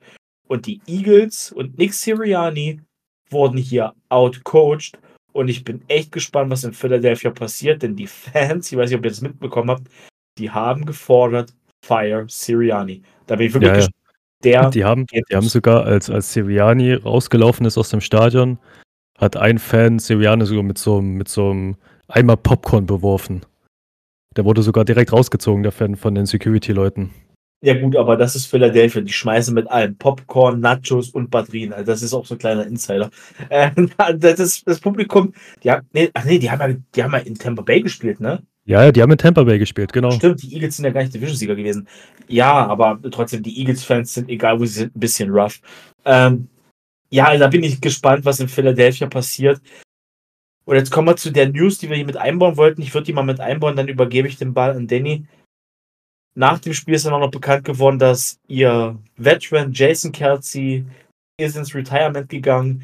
Sie verlieren jetzt quasi auch die Stütze ihrer Offensive Line, ihren Star Center einer der besten Center der Liga. Da bin ich auch echt gespannt. Happy Retirement übrigens an der Stelle Jason Kelsey. Alles Darf ich da Gute kurz reingrätschen, bitte? Ja. ähm, er hat drüber nachgedacht, äh, aber Travis und, und Jason haben einen eigenen Podcast. Der ist super. Ja. äh, die haben heute, ne, heute oder gestern eine neue Folge rausgebracht. Und tatsächlich hat er niemals gesagt, dass er retired. Ja, er hat es mit keinem Wort erwähnt. Er hat gesagt, er hat drüber nachgedacht. Und die ganzen Medien, die stürzen sich jetzt einfach bloß drauf. Irgendein Reporter hat in der Kabine bloß gehört, oh, er retired oder denkt drüber nach. Deswegen sage ich jetzt, er retired. Aber er selber hat es nie gesagt und würde es auch nie anhand von so einem Spiel dann fertig machen. Weil er selber hat gesagt, dass nach so einem Spiel viel zu viele Emotionen da sind, um sowas klar zu beurteilen. Und in dem Podcast, den die veröffentlicht haben, hat er mit keinem Wort gesagt, dass er retired. Er selber ist dafür verantwortlich, wann er retired und will es auch selber sagen, wann er retired und will sich nicht von den Medien vorschreiben lassen, wann er zu retiren hat. Also nur so kurz am Rand. Gut, dann nehmen wir das wieder zurück und behaupten das Gegenteil. Danny, wie hast du dieses Spiel gesehen? Danke, Olli, übrigens für den Einwand. Gerne. Ja, auf jeden Fall, Olli. Also da hast du uns, glaube ich, äh, wenn du jetzt nicht da wärst, hätte, hast du uns auf jeden Fall gerade vor einer richtig krassen Ente bewahrt, die wir weitergetragen hätten. Gut. Wäre bei Retirements ja nicht die erste, siehe Instagram mit Tom Brady. Ja, Uh, ja, ja. Dort kurz nochmal kurzer Fun Fact. Brady hatte vor, schon wieder aus dem Retirement rauszukommen. Na? Er ist nur im Retirement geblieben, weil er eine Überraschungs-Retirement-Party bekommen hat. Nur deswegen blieb er im Retirement. Sonst würde der Typ immer noch spielen. Okay, jetzt wird's wild. Jetzt ähm, werde ich langsam überfordert und brauche, glaube ich, einen Detektiv, um äh, die Fäden hier richtig zu ziehen. Ja, wo waren wir stehen geblieben?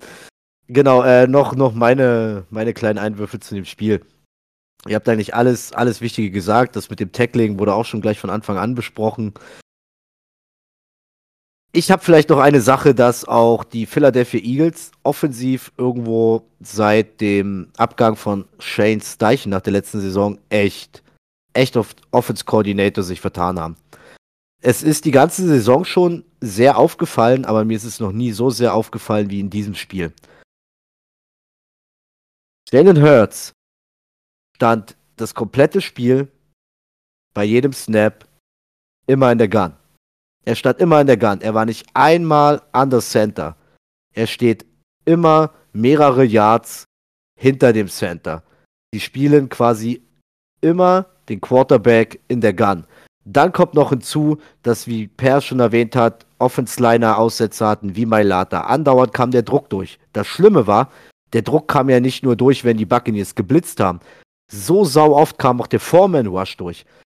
Da muss ich ehrlich sagen, das ist absolut unkreativ und es, man stellt sich, also man stellt sich in meinen Augen hin so, ja, wir spielen in der Gun und wir ziehen das durch. Wir sind gut genug, wir können, wir können die Formation durchziehen.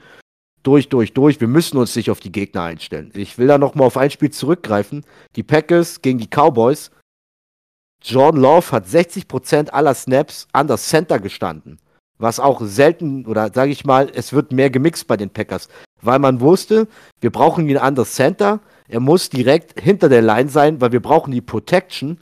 Plus John Love an das Center hat Aaron Jones im Laufspiel, wenn John Love quasi den Ball an Aaron Jones übergeben hat, in diesen Formations hat Aaron Jones die meisten Yards und seine Touchdowns rausgeholt.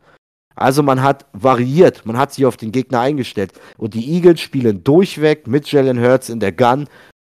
Nicht, nichts anderes, immer mehrere Yards hinterm Center. Dann hat die O-Line noch Totalausfälle. Was, soll da passieren so? Per hat's angesprochen, Laufspiel dieses Jahr war eh nicht so geil. Zumindest über den Boden. Der Andrew Swift durch die Luft war immer eine gute, ein gutes Adjustment. Hat diese, dieses Mal auch nicht gegriffen. Und ja, ey, die Buccaneers haben die Nummer einfach nur souverän zu Ende gespielt. Von vorne bis hinten. Baker Mayfield hat ein Sahnespiel gemacht. Und man hat einfach, ja, man hat die Geschenke, man muss es so sagen, man hat die Geschenke, die die Philadelphia Eagles, den Tampa Bay Buccaneers in Form von Defense Tackling und in Form von, von Offense Scheme gegeben hat, die hat man genutzt, genutzt, die hat man genommen, hat sich bedankt und man ist zu Recht souverän in die Divisional Round eingezogen. Gut. Wer von euch hat noch was zu dem Spiel? Oder sind wir durch mit dem Super Wildcard? Äh, ich kann mir bloß vorstellen, dass das mit dem äh, Shotgun-Snaps äh, alles bloß Game, äh, hier Gameplan-technisch äh, quasi ist. Weil du hast, wenn du als, als Center den Ball, also wenn du als Quarterback an der Center stehst, ist es ein bisschen anders von der Snap-Technik her. Weil du musst dann genauer gucken, wo du den Ball hin platzierst, was halt bei der Shotgun nicht so ist. Und dadurch, dass die Bucks so eine präsente D-Line hab, haben, sage ich jetzt mal, allein schon durch Vita Vea, der da einfach 150 Kilo Masse vor dir stehen und dir einfach bloß ins Gesicht fletscht, ich will den Quarterback, äh, kann ich mir bloß vorstellen, dass sie deswegen permanent in der Shotgun gestanden haben, weil Kelsey halt rechts und links einfach mit blocken musste. Da kann ich, da so, also den gebe ich dir. Den gebe ich ich dir. auch rein. Ja, ich, du darfst gleich rein. Also, also in dieser Ausführung ähm, klingt das absolut plausibel, Olli, und da bin ich voll bei dir. Die Sache ist nur die, dass die Eagles eigentlich schon fast, fast die ganze Saison, spätestens im letzten Saisondrittel, dauerhaft nur noch mit äh, Jalen Hurts in der Gun spielen. Die haben, glaube ich, die letzten Spiele mit Jalen Hurts nicht einmal mehr an der Center gestanden. Jetzt du, Per. Ich wollte noch dazu sagen, die Eagles sind das äh, Team, was die meisten Shotgun-Snaps der gesamten NFL-Teams hat. äh, Über die gesamte Saison von Woche 1 an bis jetzt zum Wildcard-Weekend. Ähm, das war ab, das ist wie Danny sagte, die haben sich einfach geweigert, an das Center oder irgendwie was anderes äh, zu machen. Es kann sein, und da habe ich echt ein bisschen Angst, dass die Eagles das Problem haben, Post-Snap-Reads sind in der Gun einfacher als an der Center, wenn du mit dem Rücken zum Play stehst. Ich habe ein bisschen Angst, dass Jalen Hurts da Probleme hat und dass sie deswegen sagen, Hurts, wir müssen Hurts in diese Position bringen und deswegen nur in der Gun spielen und damit nimmst du dir ja aber eigentlich sehr viel offensiv von Kreativität, Play Action Passing Game oder Rollout Games und so weiter. Den nimmst du dir eigentlich weg, weil aus der Gun einen Rollout zu spielen ist deutlich schwerer als ihn an, aus, an der Center mit einem Play Action dahinter und so weiter. Geht jetzt zu tief rein, aber ich habe da ein bisschen Angst, dass die Eagles sich da mit dem Vertrag vertan haben, dass Hurts tatsächlich nur richtig gut spielen kann, wenn er in der Gun steht, wenn er quasi sich nicht quasi in Motion äh, zurückbewegend die, die, die Post-Snap-Reads macht, dass er Probleme mit den Post-Snap-Reads haben, weil dann haben die spätestens nächstes Jahr ein ganz anderes Problem. Das nur nochmal als meine Einschätzung dazu zu der Eagles Offense. Oh, right, alright. Ey, ist, äh, der Hammer, Alter. Das ist ja hier, mein Gott, die Dynamik und äh, Deep Diving vom Feinsten. Mein lieber Schwan. Gut, Leute. Habt ihr noch irgendwelche Takes oder Sachen, die ihr zu irgendeinem Spiel oder dem Super Wildcard Wochenende loswerden wollt, dann entmutet euch jetzt. Es entmutet sich niemand. Sehr gut. Beginnen die Divisional Round. Und Per, starte du doch mal rein, denn wir haben da immer noch ein Tippspiel am Laufen. Und jetzt musst du mal sagen, wieso das Tippspiel nach dem Wildcard Weekend ausgegangen ist. Ja, meine Damen und Herren, wir haben ein Tippspiel und ich bin gerade am überlegen, wie ich sag. Ach, ich mach's direkt. Sag, Wir sag, sag, wie's ist. Ihr seid chancenlos gegen mich. Laber mich nicht voll. ja, wir haben einen Gewinner dieses Jahr. Danny gewinnt im vierten Jahr back to back to back to back das Nerdball interne Tippspiel und dieses Mal schon drei Spieltage vor Saisonende. Letztes Jahr und vorletztes Jahr hat sich wenigstens im Super Bowl Woche in der Super Bowl Woche erst entschieden. Dieses Jahr hat das mit der Wildcard Weekend klar gemacht. Danny ist jetzt mit 181 Punkten genau 10 Punkte vor mir. Ich habe 171 Punkte. Ja, wir haben die Draft-Punkte, aber auch da komme ich, glaube ich, nur auf 9 oder 7 oder 8 Punkte. Äh, Rückstand, es sind nur noch sieben Spiele. Danny ist uneinholbar vorn. Herzlichen Glückwunsch, Danny, an der Stelle zum Sieg. Das vierte Jahr hintereinander, ähm, die Danny Geisler Nerdball Trophy oder so, da müssen wir uns einen coolen Namen ausdenken. Ähm, das ist eine Dynasty, die du hier gegründet hast und ja, wir werden versuchen, nächstes Jahr mit Jahren unsere Teams nochmal besser aufzustellen und die Dynasty dann zu Denk dran, die hält, die, denk dran, die hält nur noch maximal zwei Jahre, ne? Warum? Na, Patriots und so, sechs Super Bowls. Ah, okay. Ja, nee, an der Stelle Glückwunsch, Danny. Ähm, ja, was sind deine Worte? Du äh, bildest dich nicht, du gab's jetzt schon die Bierdusche, die Gatorade-Dusche für dich selbst. ich bin schon, ich bin schon. Meine Frau steht neben mir und hat die Champagnerkorken knallen lassen, na klar. Nein, Spaß beiseite. Äh, ja, äh, schöne Sache. Äh, Tippspiel wieder gewonnen. So schnell. Ist jetzt ein bisschen schade, ne? Also ich bin ich jetzt ehrlich, ich finde es schade, nimmt ein bisschen den Pfeffer raus. Aber ich hoffe, wir tippen trotzdem noch anständig weiter, dass ich einfach, ja, den Vorsprung noch weiter ausbaue, dass die Sache einfach noch, noch fulminanter und, und klarer wird. nee, Spaß Das, beiseite. das sind mir die Liebsten. Das sind mir die Liebsten. Dann doch schön. Das, geht- das, das besten- mal gar nicht arrogant. wenn, wenn, dann zerstören, Alter. Ich weiß, was hast du gesagt? Wahre, wahre, wahre Sportler erkennt man am Gewinnen oder sowas. Keine Ahnung, wie das Sprichwort ist. Ich bin's nicht, wahrscheinlich. Nee, wirklich jetzt Spaß beiseite. Ich meine das gar nicht ernst. Nette Geschichte mit unserem Tippspiel. Eigentlich haben wir uns da nie wirklich was überlegt.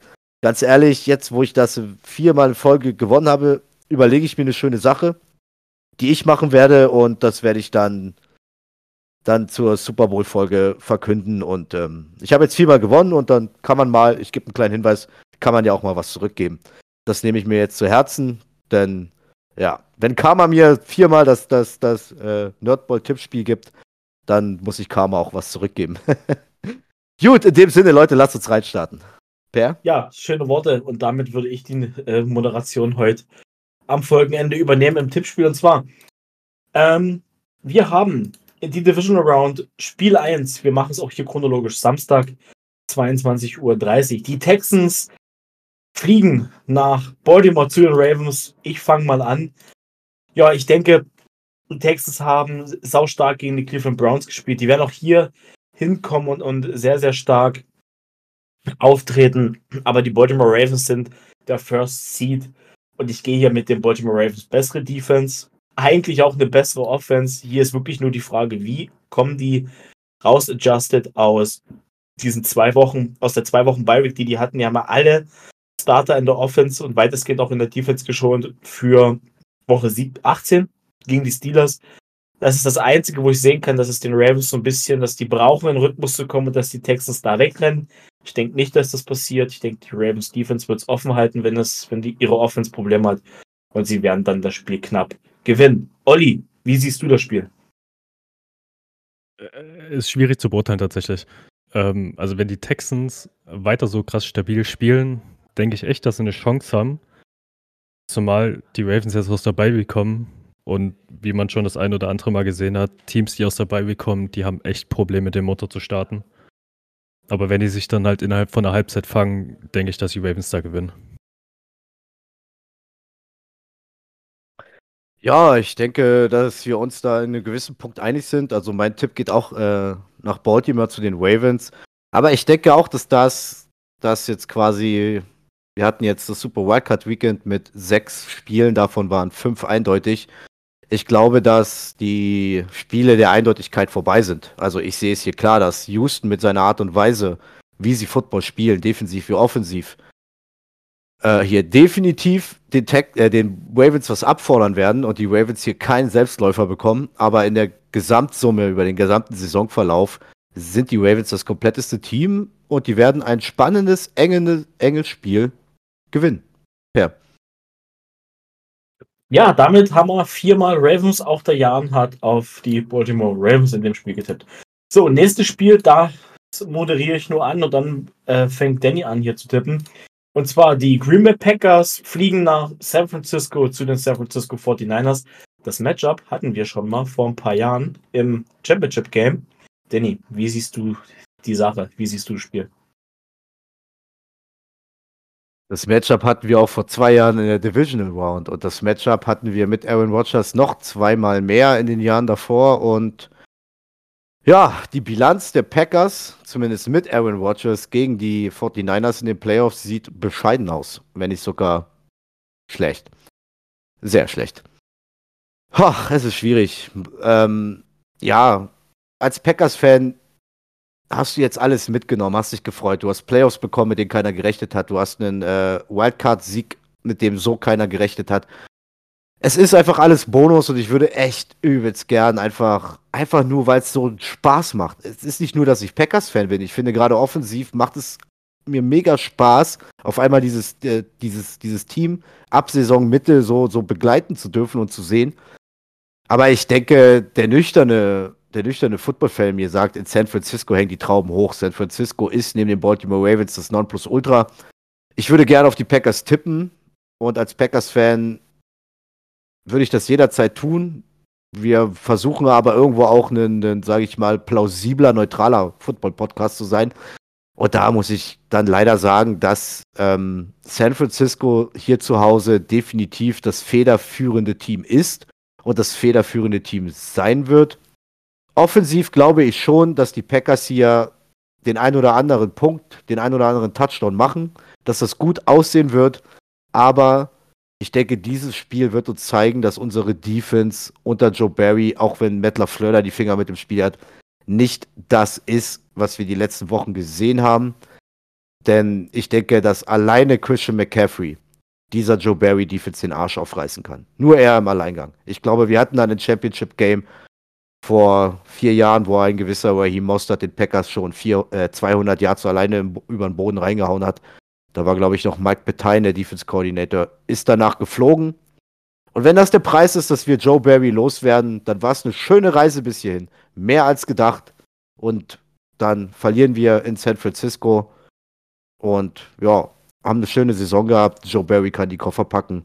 Und wenn die Packers gewinnen, dann, dann, ja. Ab dann gibt es nur noch den Super Bowl. nee, Spaß beiseite. Olli, hau du raus. Ja, ich bin da voll deiner Meinung. Also, wenn, wenn Green Bay im ersten Quarter oder im zweiten Quarter dann halt einen hohen Ton ansetzen, dann wird es ein enges Spiel tatsächlich. Wenn, wenn San Francisco da irgendwie kein Mittel dagegen findet, aber ich denke auch, dass San Francisco da eindeutig das Maß aller Dinge ist, was Football im Moment angeht und das Spiel hart dominieren wird, wenn sie da gut reinkommen.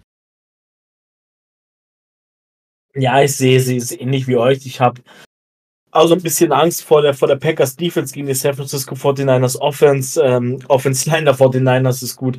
Das Einzige, was dir hier passieren kann, dass Brock Purdy irgendwie menschlich wird und nochmal so, so, so ein Meltdown-Game hat wie gegen die Baltimore Ravens. Ich sehe es im Moment nicht. Ich denke auch nicht, dass die Packers hier eine herbe Abreibung, eine, eine saukalte Dusche kriegen. Ich denke, dass das ein enges Spiel, wie Stanley gesagt hat, die klaren Spiele sind vorbei. Und die Packers werden sich hier sehr, sehr gut verkaufen und die werden hier mit äh, Anstand aus den Playoffs leider ausscheiden. Ich tippe hier ebenfalls wie ihr auf die San Francisco 49ers. Der Jan übrigens ist so mutig gewesen, der tippt auf Green Bay. So, nächstes Spiel, da übergebe ich das Wort gleich an Maschine, Olli. Absolute Maschine, Alter.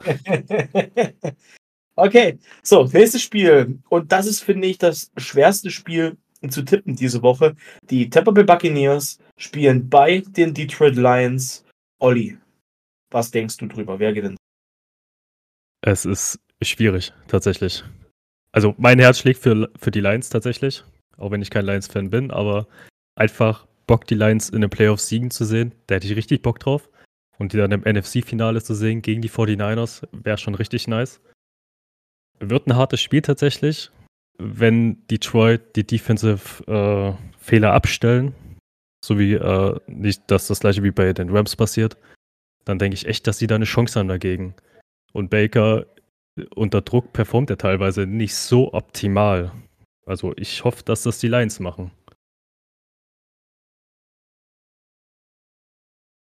Ja, ihr habt schon recht. Irgend, irgendwas in dem Spiel, also verspricht uns, dass es eng, dass es knapp wird, weil ähm, alleine die Lions Secondary sagt mir, dass Baker Mayfield nach der Performance jetzt gegen die Eagles plus Chris Godwin plus Mike Evans und einen überraschend immer besser werdenden Kate Otten hier gerade im Passspiel einiges erreichen können.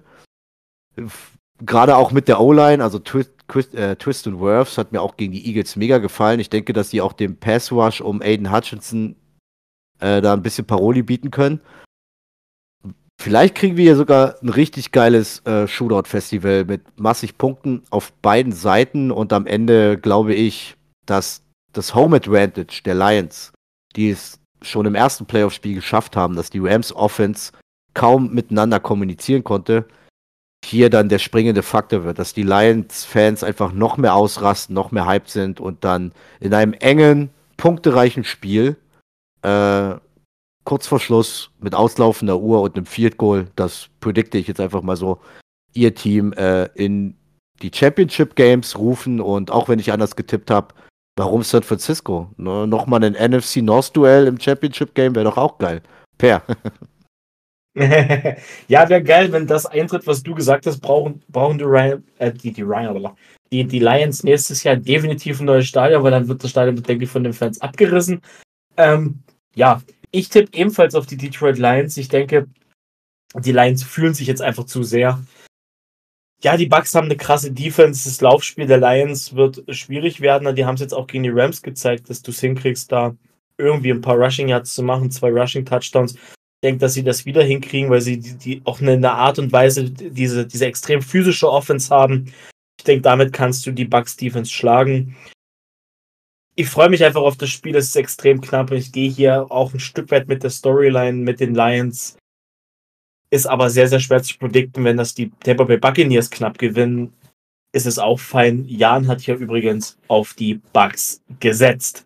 So, nächstes Spiel. Und das ist das Spiel, auf was ich am meisten Bock habe irgendwie.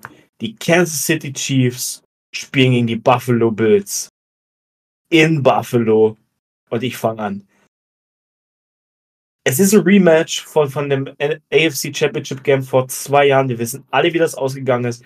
Das Spiel damals hat diese Overtime-Regel, die wir jetzt in den Playoffs haben, ins Leben gerufen. Und ganz ehrlich, die Chiefs kommen mit einer saustarken Defense dahin. Die werden den Bills, denke ich, einen großen, großen Schlacht bieten. Aber die Offense der Chiefs hat sehr viele Meltdown-Momente dieses Jahr gehabt. Sie hat Konzentrationsfehler im letzten Playoff-Spiel gehabt gegen die Miami Dolphins. Das darf dir in Buffalo nicht passieren. Und noch ein anderer Fun Fact: Es ist das erste Playoff-Spiel von Patrick Mahomes außerhalb von Kansas City. Also fernab vom Super Bowl. Ähm, das erste Playoff-Auswärtsspiel. Ich tippe auf die Buffalo Bills in einem sehr hochklassigen, sehr engen Spiel. Danny. Yo, sorry für die kurze Pause. Ich habe den Mute-Button gesucht. Ja, schwierig, schwierig. Ähm, über Wetterbedingungen brauchen wir diesmal nicht diskutieren, denn kaltes Wetter kennen sie beide. Und ich gehe irgendwo ein Stück weit mit dir mit, Per. Ich denke, das wird ein interessantes Spiel. Das wird ein enges Spiel. Kansas City spielt gute Defense, aber Buffalo spielt auch keine verkehrte Defense. Und der Unterschied ist, dass Buffalo sich, wir haben ihn vorhin schon beim Wildcard Game erwähnt, seit Midseason, dem OC-Change, echt anders entwickelt hat. So. Also sie können laufen, äh, sie spielen weniger Hero Ball, ja, Olli hat es erwähnt. Josh Allen nimmt immer noch manchmal Würfel, die fatal sind. Die muss er spätestens jetzt abstellen, weil ich denke, eine Kansas City Defense kann die bestrafen. Aber alleine von der Offensive her sehe ich einfach, dass ähm, Buffalo die solideren Waffen hat. Sie haben einfach, sie haben Passcatcher, sie haben Dawson Knox, sie haben Kincaid, Stefan Dix, Khalil Shakir, ähm, Gabe Davis. Gabe Davis hat seit drei Wochen nicht geglänzt. Das heißt, eigentlich prädestiniert dazu, dass Gabe Davis wieder sein, sein, sein Breakout-Game hat. Weil bei denen ist ja immer eine Woche Boom, drei Wochen Bust. Und deshalb von der, alleine von der kompletten Offensive her gehe ich auch mit dem Heimteam, gehe ich mit Buffalo. Olli.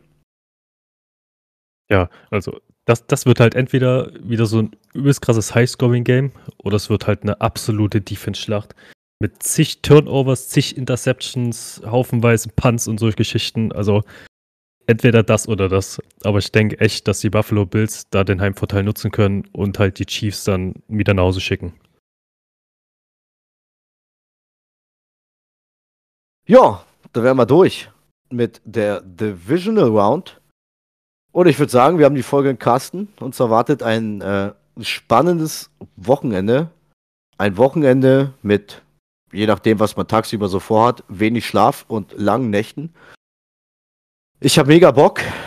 Gerade auf die Nacht von Samstag zu Sonntag, 2 Uhr. Wird geil. Ich hoffe, Jan hat recht mit seinem Tipp. Und ich werde nicht für mein Pessim und ich werde für meinen Pessimismus bestraft in Form eines Packers-Siegs. Und ja, Leute, ich schließe die Folge. Ich bedanke mich bei euch da draußen fürs Zuhören. Ich bedanke mich bei Per immer wieder mit uns am Start. Und ich bedanke mich umso mehr noch bei Olli, wieder einmal dabei gewesen zu sein. Es macht einen Riesenspaß. Olli, Alter, gerne wieder. Du bist jederzeit herzlich willkommen. Ich feiere das total, seitdem du damals ausgeholfen hast. äh, eine mega Bereicherung, du hast eine mega Expertise, du hast eine mega geile Art. Also jederzeit bitte wieder. An der Stelle bin ich erstmal raus, wünsche euch eine wunderschöne Divisional Round und ja, wer nächste Woche am Start sein wird, der Folge, das werden wir noch auskaspern. In diesem Sinne sag ich, gabt euch wohl, bleibt gesund. Ciao, ciao. Per.